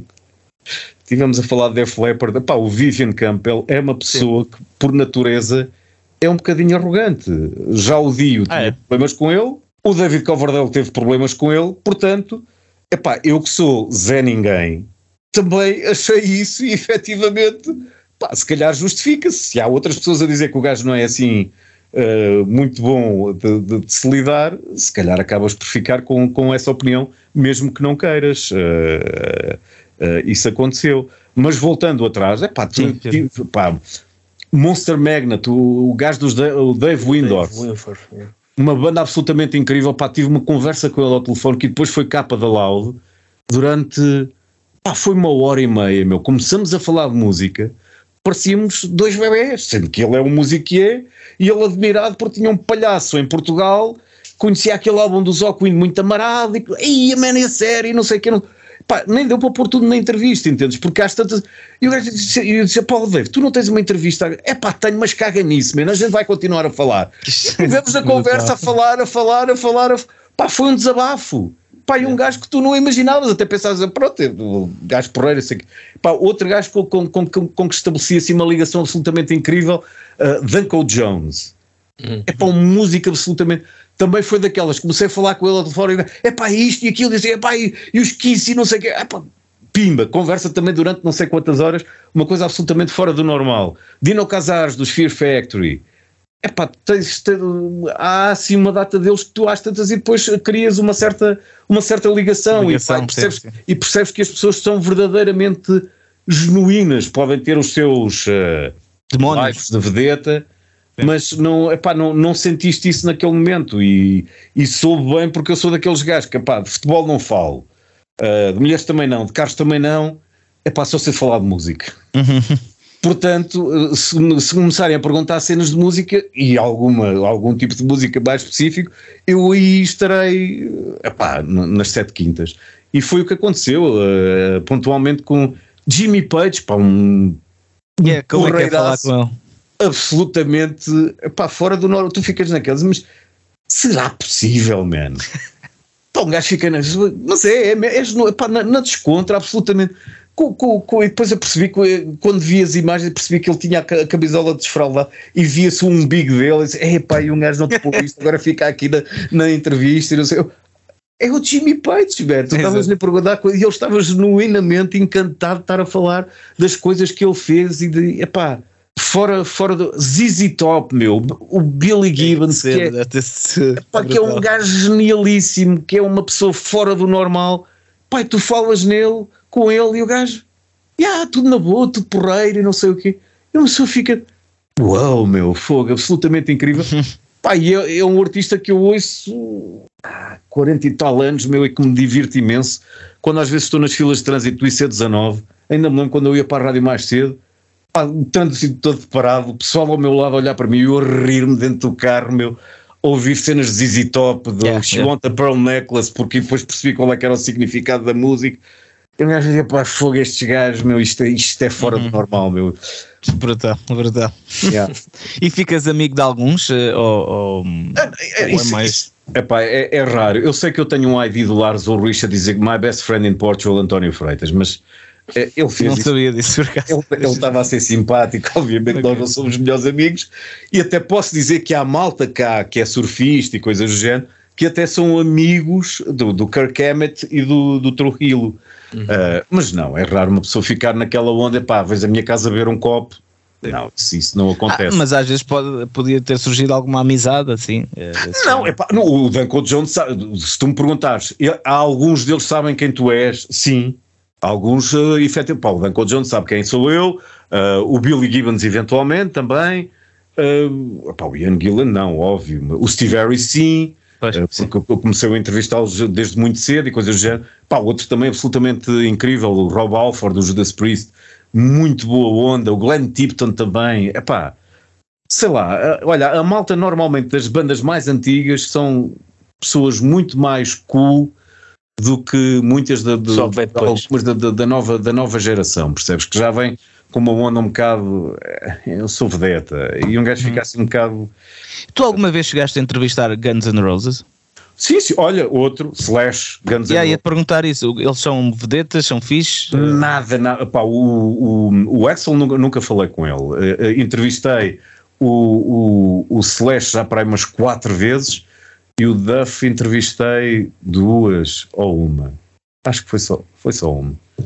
o Slash é para outro gajo também na boinha, sempre na, na descontra, pá, responda tudo e mais alguma coisa, sem, sem, sem stresses, man. Uh, muito boa, muito boa okay. pessoa.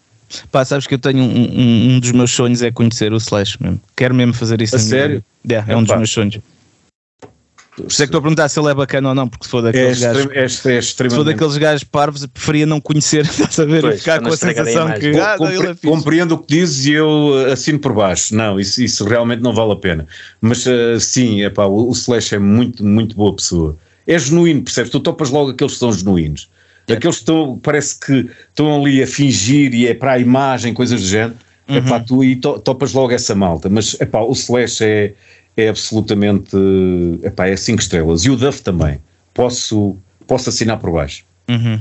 Boa, boa. Bem, estamos a chegar ao fim, mas eu quero te perguntar ainda umas coisinhas. Uh, porque Força. tu és um grande colecionador, não é? Tu já me disseste que tens. Qu quantos mil. É para andar à volta dos uh, 30 mil, 40 discos. Sim. Pronto. Agora, então, a pergunta ainda vai ser mais difícil. É, se fosses para uma ilha deserta. Aí, meu. Não, não, tem de ser, mano, tem de ser, não, não podes fugir disso. Desculpa lá, não podes. Uh, é. Se fosses para uma ilha deserta e só pudesses levar três. Isso é um crime. É, é pá, mas imagina que acontecia, nunca sabes. Uh, o que é que. Uh, quais, quais eram os que tu levavas? Pronto, são olha, imprescindíveis. Levava um box set dos... Sem ser tóxico, exato. Pronto, além de tóxico, levava o box set dos, dos Black Sabbath, disseste que. Pronto. Levava o box set dos Pink Floyd e se calhar o box set do Frank Zappa. Okay. Com vários álbuns lá dentro. Pronto, só três. É, só três. É. Sim, mas pronto, pode ser, pode ser box set. Uh, e a outra coisa que eu te queria perguntar, que é, uh, visto que tu estás dentro mesmo da real cena há, há tanto tempo, é, uh, o, que é o que é que tu achas que está diferente? Está tudo diferente, tens as pessoas a fazerem a fazerem música pelos seus próprios meios e com, com uma validade absolutamente incrível e muito melhor do que disse há pouco do que muitas bandas estrangeiras Houve, epá, podes, podes reportar tão antigamente. Eu, eu assistia quando se, surgiram os Alcateia, os Pro Saiyan desta vida, uh, epá, tantas outras bandas, a forma rudimentar como as coisas eram feitas e, e a dificuldade com que era feito. Uh, eu, por exemplo, tive a oportunidade de acompanhar de perto uh, o, as primeiras maquetes do, dos Alcateia. E lembro de uma vez o João nos ter convidado, a mim e ao Gustavo Vidal, até fizemos backing vocals para um, para um dos temas do, do, dos Alcateia na, na, terceira maquete. Epá, nós fomos um estúdio, pronto, que eram estúdios eh, normais na altura, mas a pessoa que estava a, a, a gravá-los não tinha a mínima noção e não gostava daquele tipo de som. Yeah. Epá, eu lembro-me da frustração do, do, do, do, João Pinto a dizer que epá, é, é, era, era, é, era uma agonia um gajo estar a perceber que, e depois não conseguir dizer ao, ao senhor não ponha esse efeito assim, é pá, baixo um bocadinho a bateria aqui, não sei, epá, depois aquilo ficava. E tu, uhum. tu, não tinhas. Era live on tape, tecnicamente, porque não havia hipótese de estar ali a misturar e coisas do género. Portanto, esse tipo de frustrações aconteciam a miúdo. Os Tarântula bateram-se com o mesmo, uh, os primeiros trabalhos deles também, pronto, é, era complicado em termos de som. Epá, era tudo uma dificuldade absolutamente incrível. Tu não tinhas ninguém que percebesse da sonoridade, que gostasse de estar a, com, com as bandas e de, de estar ao mesmo tempo a ensinar e a, e a, e a desenvolver a personalidade deles. Epá, uhum. hoje em dia ainda continuas a ter bandas que, estão, epá, que até parece que fazem de propósito para gravar o som dessa maneira, mas epá, tens uma, uma, um, epá, um, uma explosão de criatividade e de qualidade que uh, lá está, não, não, não, Sim, não, é, não, era possível antigamente. Então é, pois, então é o oposto do. Eu ia te perguntar, porque há muita gente que diz isto, mas depois há muita gente que diz o contrário, que é o pessoal, há, há pessoal que acha que o metal está a morrer e há, e há outro pessoal que acha que há bandas a mais, ok? O, o que é que tu achas sobre isto? Ou achas que tipo está tudo. Uh, eu pergunto isto porque Bah, não sei se há mais alguém uh, que acima de ti em termos de conhecer as bandas cá em Portugal, porque tu entrevistas deixa dar uma banda por semana, não é? Portanto, se tens essa noção que existe demasiadas bandas ou achas que. O que é que tu achas sobre isto? Aquilo que tu disseste, eh, nos dois casos, eh, sim. Portanto, há muito mais. O, o metal não está. No, sim, não. O metal não está a morrer e a prova está dada, por favor. Há 30 e tal anos que uma pessoa anda nisto e cada vez surgem mais edições de bandas. Exatamente. Percebes? Portanto, não me lixem, não me venham com a conversa que o metal morreu ou que está morto ou que o rock and roll is dead, como o Gene Simmons já anunciou e coisas do género. Não, epá, Isso é clickbait, pode... não achas? Às tantas é, sim, Acho pode é. ser, mas eh, às tantas é aquela onda do esterismo geral, mas ai, não sei o quê. Pá, não é verdade, meu. É tal e qual como dizer que os punks morreram. Não, ainda existe punk, mas. E muitos. Aqueles punks do, dos finais de 70, alguns deles estão efetivamente a morrer, infelizmente. E aquela sonoridade e aquele punch que havia na altura, não. Há muitas bandas atualmente, ó oh, Paulo Alexandre, ah, eu chego a sacar cento e tal álbuns por, por, por semana antes vocês me, me, se conectarem comigo, epá, eu estava aqui a ouvir música epá, e é desesperante. Há muitas coisas muito bem feitas, mas são. Epá, si, não tem sabor, percebes? É tudo muito by the book, tudo by numbers. Uh, epá, eu confesso-vos, eu tenho um orgulho imenso na, na, na, na coleção que tenho de, de, de, de, guitar players, o Tony McAlpin, o, Uh, pronto, malta que surgiu da escola do, do, uh, do, do Mick, uh, Mike Varney em Los Angeles, do, onde o Yngwie Malmsteen deu os primeiros passos, depois passou por lá o Vinnie Moore, que atualmente é guitarrista do UFO e coisas do género. Epá, e, eu fazia sempre aquela onda de, embora já não passe tanto, eu tô, tenho sempre curiosidade em ir ouvir álbuns de, de, de, de instrumentais de guitarra. Epá, já deixei de ouvir porque é tudo uhum. igual. Não, não, não tens ali uma coisa assim, ai meu, este gajo tem uma grande técnica. Atenção, ainda tens Guitar Heroes a surgir agora com ideias maradas, Tozina base e, e essa malta. Uh, sim, epá, mas uh, tens grandes guitarristas, mas estão a fazer exercícios de matemática. Exatamente. Não, epá, não, não, não, não há ali uma essência, uma coisa que te epá, que te deixe verdadeiramente empolgado e que tu fiques, aí é meu, ganda, ganda cena, ganda cena. Eu acho que a cena eh, não é competição, é mais identidade que uh, a música de hoje devia ter mais, não é? é acho que tem muita competição. competição, um exato, competição no sentido de instrumentalistas, estás a perceber?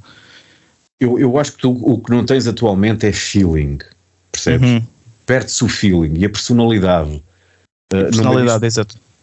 Porque tu, e uh, eu, eu se calhar já te disse isso e vou-te chatear com este exemplo que eu dou. É assim. Uh, eh, nos anos finais de 70, tu ouvias 3 segundos de Saxon e identificavas que era Saxon logo. Uhum, exato. 3 segundos de Motorhead era Motorhead. 3 da CDC, 3 de Led Zeppelin, Black Sabbath. Pá, tu percebias logo quem era a banda que estava a tocar. Van Halen, percebes? Uh, Accept, Scorpions. Tu percebias logo que aqui, pá, pera, isto é, é isto, é isto de uhum. certeza. Uhum. Não havia dúvidas. Tu agora é uma amálgama de sons que é tudo muito colado uns aos outros. Epá, e sobretudo em termos de vocalistas, tu tens uh, epá, malta absolutamente incrível que faz uns grandes registros, mas e depois não, não, não tem grande sentimento naquilo que estão a fazer. Uhum. Topas que aquilo é só mais um instrumento a acrescentar àquilo que, que, que, está feito ali em termos uh, musicais. E é aí que eu acho que se perde. Daí eu te dizer que há demasiadas bandas, efetivamente. Uhum. Epá, ainda bem, muitas É isso, é isso que te ia perguntar, mas é uma coisa boa porque é uma consequência do metal estar vivo, não é? Sem dúvida é, alguma, e é, e é, a facilidade com que tu tens agora em, em seres aquele estúdio onde eu fui com os Alcateia em, em 1987, percebes? Tu tens isso agora num laptop com o GarageBand ou com o Reaper ou o que quer que seja, e tu podes fazer isso de certa forma uh, facilmente, sem, sem grandes uh, complexos e fazer com qualidade. Mas o problema depois uh, acaba por ser esse, pela facilidade em que tu tens de chegar a esse processo, ilumina-se uma coisa que muita gente critica e que é muito mau e que não sei o quê, que é as editoras. A editora era o principal filtro para saber se eventualmente o artista tinha qualidade e que era passível de chegar mais longe. Hoje isso iluminou-se. Tu agora tens. Epá, é outra coisa que me irrita, não sei o que, epá, descrição da música. Prog, prog rock tu vais ouvir aquilo. Não tem nada a ver. Não tem nada a ver nada com o pro, Epá, é uma designação, pronto, porque os gajos fazem um, um, umas escalas mais de jazz e não sei o que, pronto, isto é prog. Vamos, vamos chamar isto prog. E, e, uma... e, o que irrita agora é, por exemplo, todo o som de guitarra que seja assim mais de gente é, é prog metal e tu vais a ver, mas isto o que é que isto tem a ver? Nada. Absolutamente nada, percebes? Já, já se está a desvirtualizar os conceitos eventualmente e depois uh, é a, a, tal banalidade que eu digo em que se cai ao fazer uh, as coisas uh, dessa maneira, pá, e isso deixa-me frustrado por esse lado, fico contente, epá, e percebo que aquilo é uma vitória para esses músicos e, por exemplo, eu recebo, epá, malta que me manda de vez em quando, pá, Freitas, ouve lá e diz o que é que pensas, mas ser sincero, pá, eu sou sempre sincero. Aliás, é por isso que eu estou aqui há este tempo. É pá, e sem querer ofender, muitas das vezes, pá, eu digo sempre, pá, atenção, ó, ó malta, é pá, esforcem-se mais um bocadinho, mais uns ensaios, não há pressa nenhuma. Uh, ah, mas é que a gente está a concorrer para ir ao, ao, ao stage do Ótimos Alive. Exato. E tudo assim, nos... mas, seu man, mas fazer o quê? Opa, aprendam a tocar, pá, façam um álbumzinho, pá, mas como deve. É, é, logo aquela cena de querer receber o aplauso e, do, e dos likes, e agora é a cena dos likes. É pá, não, não, não é, vou. Tudo tem de ser instagramável e. É, é pá, é uma coisa que me faz uma confusão. Pá, nunca acreditem na opinião dos vossos familiares, dos amigos lá da rua. Não interessa, pá. O que interessa efetivamente é vocês acreditarem no que estão a fazer, conseguir ir a um palco, começar a tocar e depois lançar eventualmente um álbum, epá, e aí ter a opinião de um, de um gajo no Japão, outro no Chile, essas aí é que contam. Aí vocês estão a fazer qualquer coisa de verdadeiramente significativo. Não é que não tenha algum significado aquilo que fazem e quando os amigos aplaudem. Também tem. Epá, mas ficam só aí pela rua e pelo Isso. vosso bairro. Uh, acho que o desafio mesmo é tentar lançar e alcançar mais longe. E isso consegue sempre com trabalho, com muito empenho e com, epá, com dedicação, tem, tem que ser.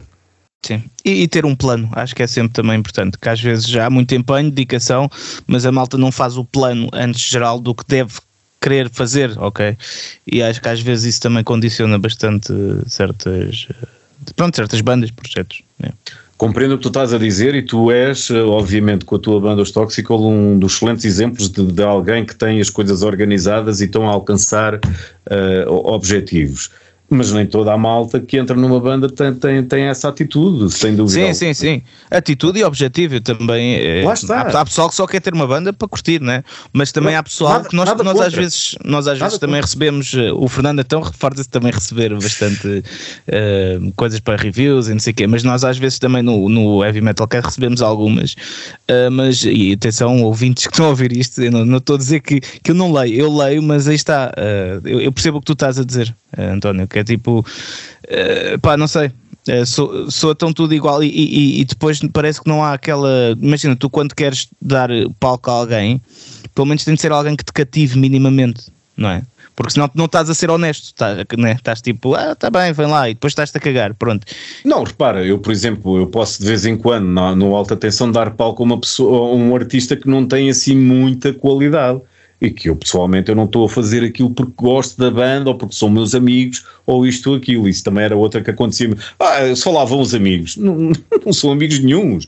São, uhum. são, são artistas que eu, epá, que, que entram em contato comigo. Há outros que não vão porque por isso simplesmente não comunicam e porque acham que eu não vou. Sim, mas quando digo é, é, que vês ali alguma coisa, nem, nem que não seja a qualidade, sem, mas algum, sem, algum sem traço que, epá, olha, este gajo era fixe aqui. Sem é, dúvida gajo, alguma. Gajo, é. Mas, mas é isso que eu te estou a dizer, Alexandre. É aquilo que eu, eu nunca eu nunca esperei na minha carreira, vá 30 e tal anos, de, de estar a fazer uma entrevista com uma banda nacional.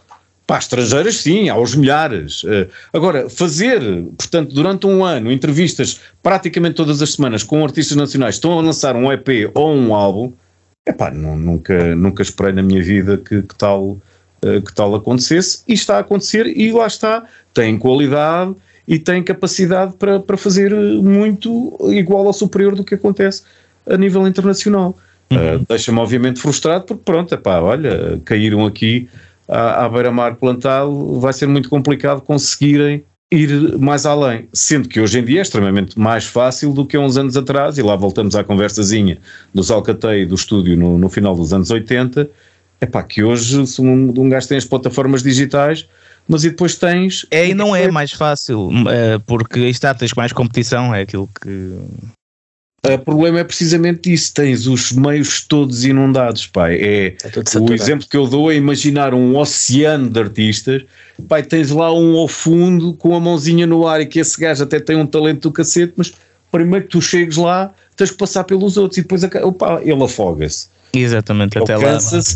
E, e, fica, fica sem, sem vontade de continuar e acaba por, por, por desistir. E às tantas perdeste ali de ter eventualmente alguém com, com, com um talento eh, verdadeiro uh, e, e, que, e, que, não conseguiu se ingrar. Epá, essas histórias tens, obviamente, muitas na, na, na vida do, do, do, rock and roll, epá, que infelizmente hoje em dia serão ainda mais frequentes por causa da proliferação que há de tanta banda.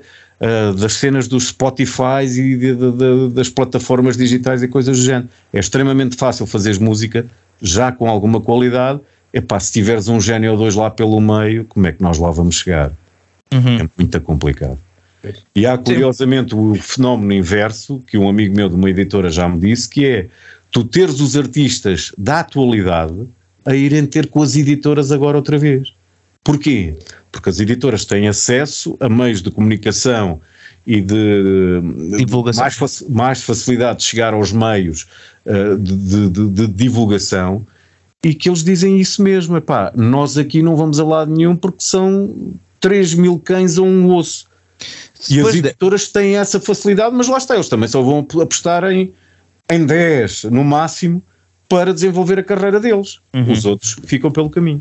Sim, eu acho que também, eh, voltando ao episódio anterior, uh, Fernando, até aquilo, a questão sim, sim. do Nergal, do sim, que ele disse. eu estava pensando nisso, sim. Né, que ele disse basicamente às bandas para deixarem de fazer música que não vale a pena, que não sei o quê, pronto.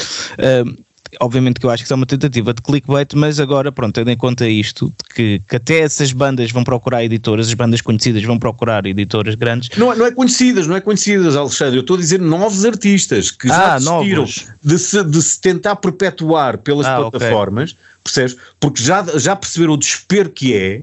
E vão ah, agora, sim, sim, okay, estão okay, agora novamente a propor que as editoras trabalhem com eles.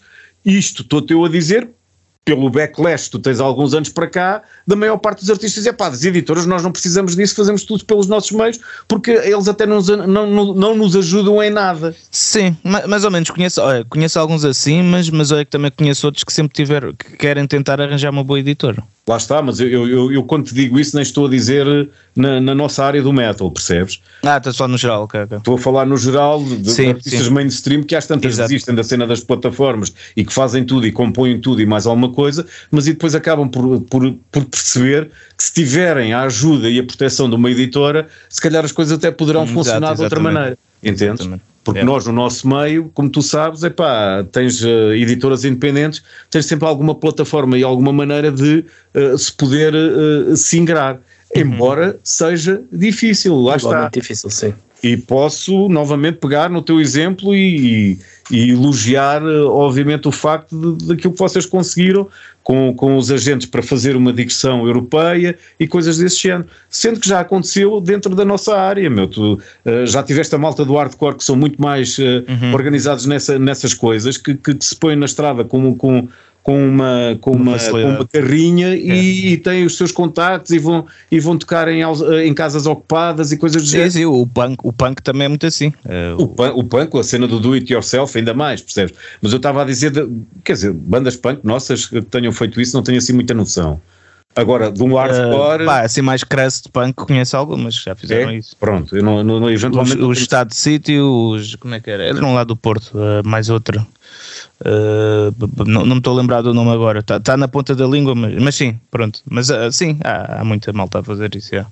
Pronto. Agora, agora se calhar já não, mas sei que há uns anos faziam. Pronto. Sim, há, há 10 anos atrás uh, pá, tinhas a malta do, do, dos bestas e coisas assim do género uhum. que se punham na, na, numa carrinha e, e, e, saíam daí para fora com algum contacto aqui e ali e, e, e faziam pelo menos uma semana e mais alguns dias de digressão pela Europa. Uh, uh, e isso, lá está, são outros exemplos eh, do que não aconteceu, por exemplo, no metal no, no início.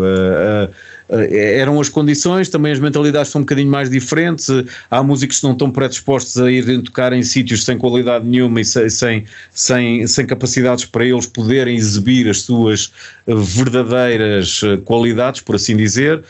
tens. tens Uh, pronto, e o, o, facto, e isto ainda acontece infelizmente nos nossos dias em Portugal, que é, é, é ir tocar por uma, por uma sandocha para, de, de, de, eh, de frango assado e um, e, um, e um sumo e coisas assim do género. Yeah. E, e epá, isso ainda não mudou muito, embora já tenhas mais clubes no nosso país espalhados e que dá para ir fazer um espetáculozinho uh, pequenino ou médio mas uh, esse tipo de, de, de, dificuldades ainda existem. Uhum. Uh, agora, epá, voltando. Ah, e, e, o público também é muito pequeno mesmo, mas eu, e tu também tens noção disso, certeza, porque o, o, o público, é muito, o público é muito pequeno e, e continuará a ser. É, sim, sim, sim, porque é, somos é, poucos, a população é pequena, é o que é. Uh... E, e, não é só isso, é o próprio desinteresse da, da, da massa grande e possível uh, sim, sim. consumidora de, de, metal nacional no, no, no, nos novos talentos. Sempre foi assim, é?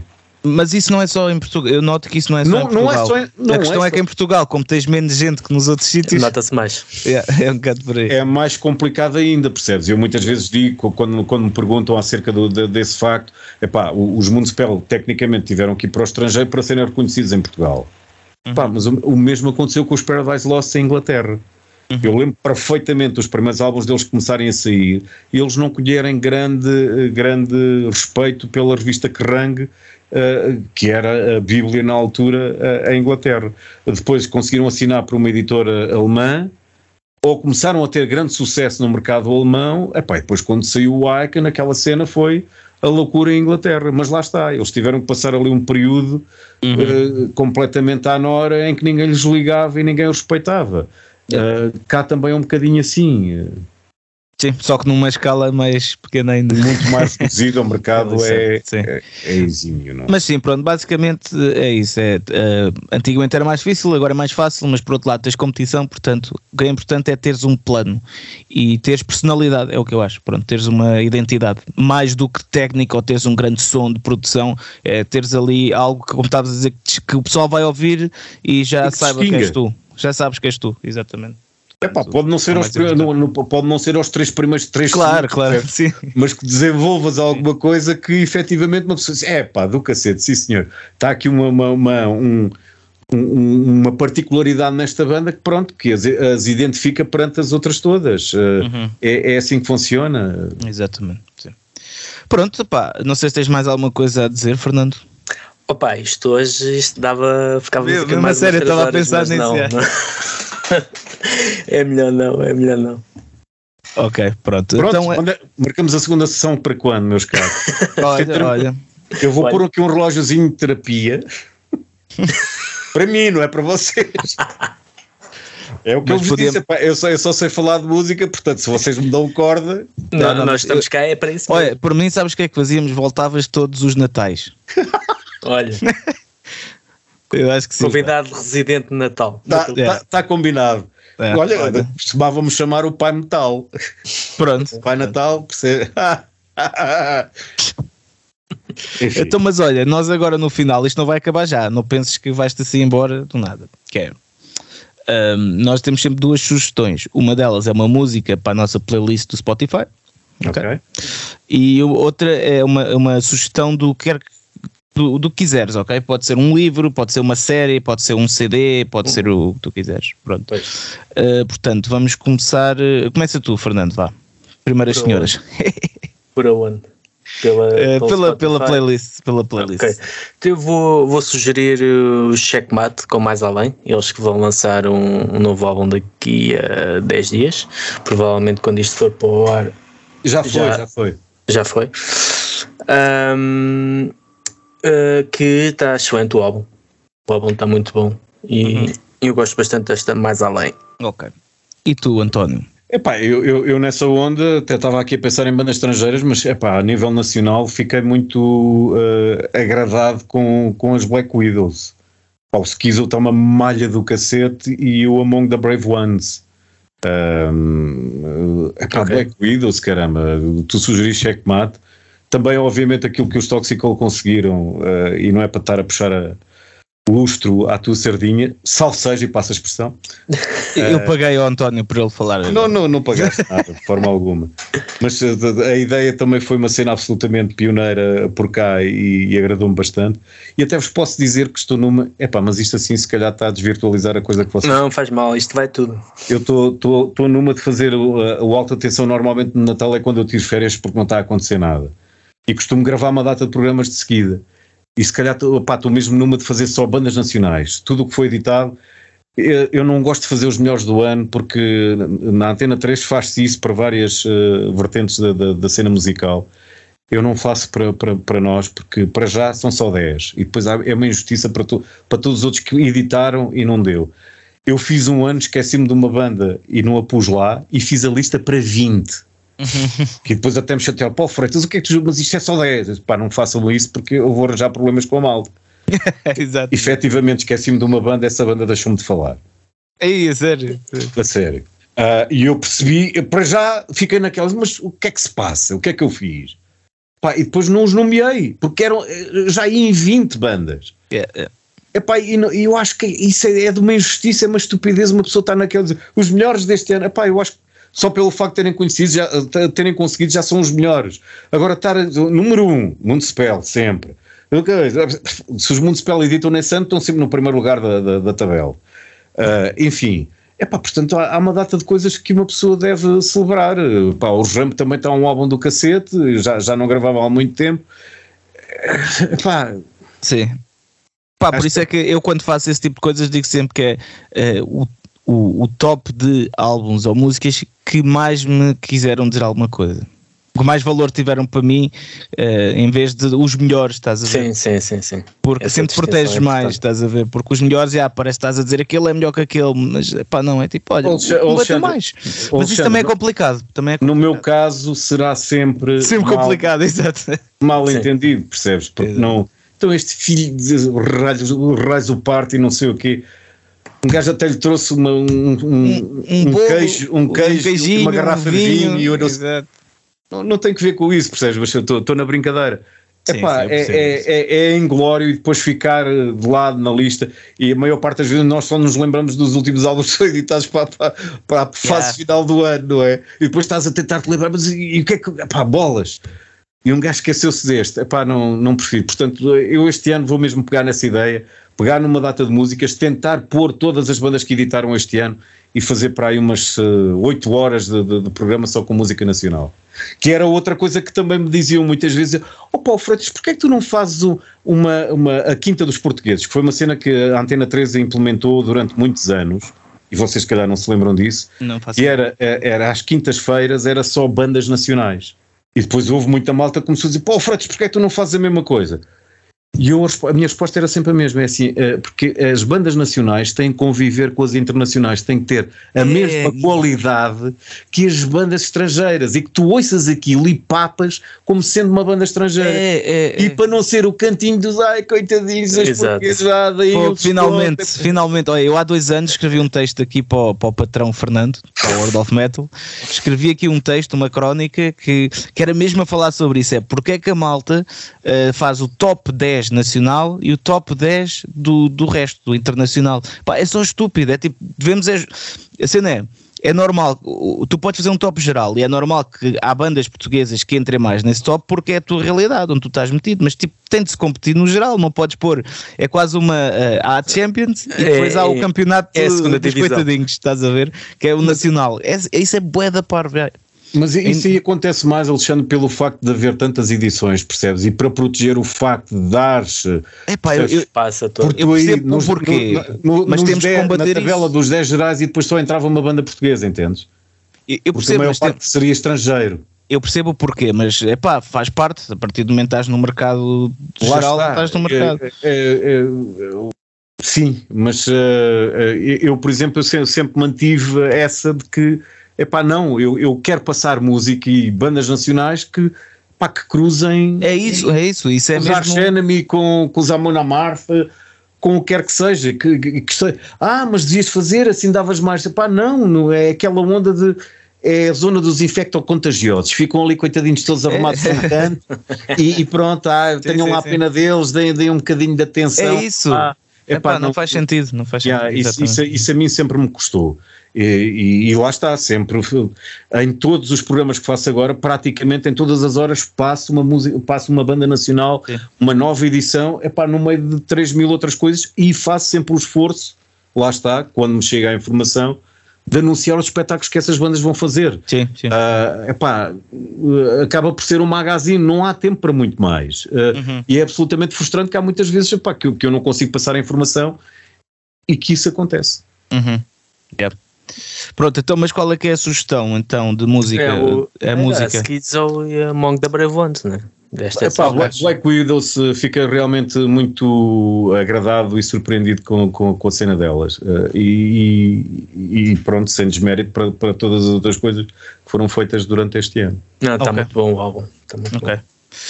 Uh, a minha sugestão de música, uh, eu vou sugerir um, um, clássico que foi, é uma das músicas que eu ando a ouvir mais agora desde que voltei da tour, que é o Eternal Dark dos Picture. Ok. Mas não, não era suposto ser nacional? Não, não, é não. geral, é geral, pá. E para mim competes com tudo, pá, não há aqui coitadinhos. Não, mas sabes porque é que isso me surgiu? Porque houve, no, no, no, quando lançámos o, isto foi há uns anos, o Night Razer, nós surgimos de alguns tops nacionais e alguns tops internacionais, mas de outros países. Mas nos outros países estávamos no geral. E depois, tipo, em Portugal tinhas o nacional e o outro, e eu fiquei bem chateado com isso. Eu, por que raio é que me estão a pôr numa liga abaixo?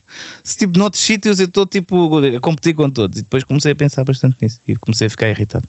Mas lá está, se calhar nessas listas internacionais também era mais dentro do metal tradicional, certo? Sim, sim. Opa, tá ah, não faz mal, não faz mal, temos de ir para tudo. Não, não. Nós não podemos ser coitadinhos. É batota.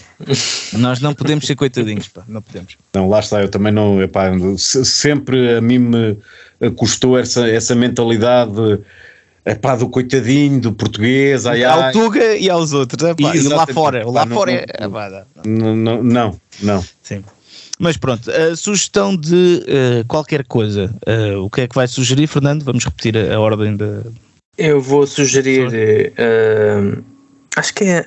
Chama, não tenho a certeza do título, mas acho que é Justice for All, que é a biografia não autorizada metálica, que tem o prefácio aqui pelo nosso António Freitas, Oi? que eu estou, estou a ver neste momento e estou. Pá, está muito fixe aquilo, está bem melhor do que eu estava à espera, uh, mesmo sendo uma biografia não não autorizado, yeah. porque tens uma perspectiva mais afastada da banda, mas ao, me ao, mesmo tempo próxima, porque é as pessoas que estavam à volta da banda na altura, uh, naquela, na, em cada, cada uma das alturas.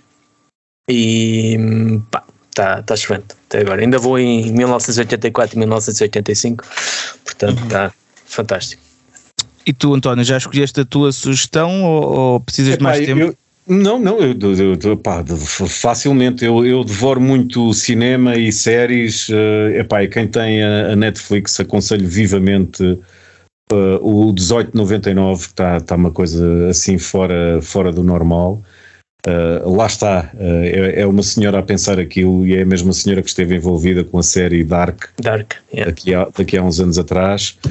Epá, o, o Dahmer uh, está uh, algo também fora absolutamente do, do normal. E esse é um dos serial killers que eu uh, epá, tive a oportunidade de estudar um bocadinho melhor, ou seja, ainda no outro dia estive a falar com os Bleeding Display porque eles editaram um álbum dedicado a, a serial killers. Uh, e, e eu, eu tive em Milwaukee, no Milwaukee Metal Fest em 1993 na altura em que ele foi apanhado. Uh, e ele vivia em Milwaukee, precisamente, e curiosamente perto do bairro onde se realizava esse festival na altura que tinha para aí cento e tal bandas de metal extremo. Era uma loucura. Uh, e a série em si, ver aquel, aquelas ruas e coisas do género, pá, é, é, é, uma, é uma coisa que, que, uh, que me deixa uh, bem impressionado e é extremamente impactante. E, e lá está, é, é, é, tentar entender como é que o ser humano chega àquele estado, que, que é uma coisa que me arrepia. Epá, muito, muito boas séries a acontecer uh, na, no Netflix e também agora vi uma há pouco tempo que é o uh, The Lincoln Lawyer, numa coisa assim mais policial, advogados com, com bikers à mistura e coisas do género. Uh, é, é, uma cena que também está tá bem sacada. Uh, tem muito entretenimento para, para o Natal, salve seja. Uhum. A minha sugestão uh, vai ser um livro do Paulo Coelho que chama-se O Monte 5. É um livro que estou a ler agora e já é o segundo do Paulo Coelho que leio em dois meses, mas, eh, mas já, pronto. Às vezes vou encontrando livros pela casa e pronto. E, e pegas deles. Yeah, e pego neles e começo boa, a ler. Boa, e, é, e, é, muito. Estou a gostar bastante deste livro. Pronto, Paulo Coelho tem muito aquela cena mais espiritual uh, que, que por vezes faz mais sentido do que aquilo que nós pensamos. Não é? Às vezes pensamos tanto em lógica que esquecemos que às vezes o espiritual pode estar até ligado a essa lógica, só que nós nem pensamos muito nisso. É? Uh, e às vezes faz falta estes livros assim para Que este livro não é de ajuda espiritual, isto é um romance, não é? Mas tem assim muitos elementos desse género. Portanto, aconselho a lerem este livro. Portanto, a tua mãe é uma pessoa de bom gosto em termos uh, literários, é isso? Uh, sim, a minha mãe e o meu pai também. Ah, é mais o meu pai, é mais o meu pai, é mais o meu pai. Esse é do teu pai, pensava que era da tua mãe. Uh, por acaso não sei, não sei de quem é que é. Sei que estava para ali. Apareceu aí. Uh, apareceu ali. Desculpa ter levantado esta lebre. Pronto, olha, foi isto. Uh, muito obrigado, António. Um enorme é essa. Uh, já sabes, para o próximo Natal estás cá. Era o que eu ia dizer, se não for antes, até para o ano, meus caros, pá. Bo bons festejos, passem o ano todo a festejar e depois encontramos no próximo Natal. Exato, eu ia te perguntar também uma coisa que é para os ouvintes saberem, que eu pergunto sempre, que é onde é que uh, os ouvintes te podem encontrar, mas quer dizer, quem é que não sabe onde pode encontrar o António Freitas? Oh, meu caro, olha Na Antena 3, uh, no DJ, né? tu também fazes festas. Um... Sim, sim, também tenho uma, uma, umas noitadas de DJ que, que, epá, que adoro, obviamente, uh, umas mais complicadas que outras, mas. Porque há malta diz, pá, isso não é metal. Isso, pá, eu sei, mas a malta está-se a divertir. Deixem lá, é só Kim Barreiros. o Kim Barreiros é bom metal, meu. Completamente, pá. Eu, eu, quando, quando uma pessoa percebe que a malta está tá numa boa onda e, pá, e vês tudo a cantar, é pá, é o que interessa, não é estar naquela onda, pá. Eu sou um gajo do metal, só passo estas bandas e, é pá, não, eu quero é ver as pessoas entretidas, um sorriso na cara e, e a viverem o momento. Portanto, é, é essa a intenção. E relativamente, pronto, tenho a rádio, pá, no RTP Play, se escreverem alta tensão António Freitas RTP Play, estão lá 2 mil programas para ouvir, é só 2 mil. E estão lá as entrevistas, eh, a maior parte delas de bandas nacionais. Estou a pensar eh, em, em, em perguntar se posso começar a deixar lá o amontoado de entrevistas que tenho feito durante os anos, sobretudo com bandas nacionais, é pá, que ficam para todo o sempre lá, lá registadas. Isso, é, isso é, era uma excelente ideia. É, é, um, é um documento que as pessoas podem sempre investigar. Uh, Fernando, como gostaste da ideia, e o Alex aparentemente não. Não, não. Eu... Claro que gostei. Estou a brincar, velho. Claro que não, mas, eu, mas eu já, já tinha pensado, porque houve uma altura em que eles já ficavam com dificuldades em guardar tanta coisa, percebem? E que a retiravam da internet. Mas uhum. acho que agora já tem um novo um, servidor. Um novo servidor e já conseguem armazenar mais programas. Mas eu acho que nem tanto aqueles em que eu passo mais playlist e dou mais informações sobre os espetáculos, se calhar dava, dava mais valor a começar a armazenar uh, uh, as entrevistas com as bandas nacionais e também, quiçá, bandas, bandas estrangeiras. Uhum. Parece uma ótima ideia também. Gacha! Vou, um, vou e, por isso. E, e, a nós, uh, Fernando, onde é que nos podem encontrar?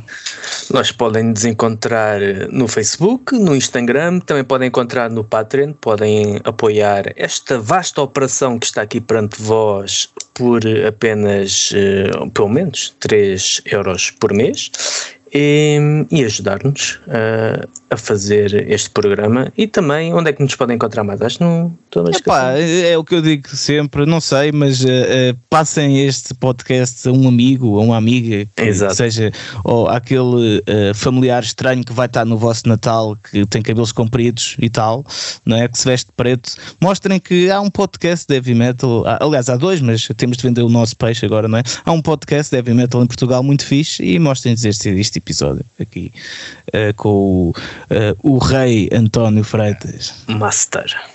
O rei, o rei, mas é porque é os reis magos, é Natal. É isso, não, é penses isso. Que, é, também é, não penses que. pronto, muito obrigado, malta. E pronto, vemos daqui a, a não sei, uns tempos. Não sabemos. Exato, não sabemos. Vemos daqui a uma, duas semanas. Muito obrigado. Tchau, tchau. Tchau, pessoal.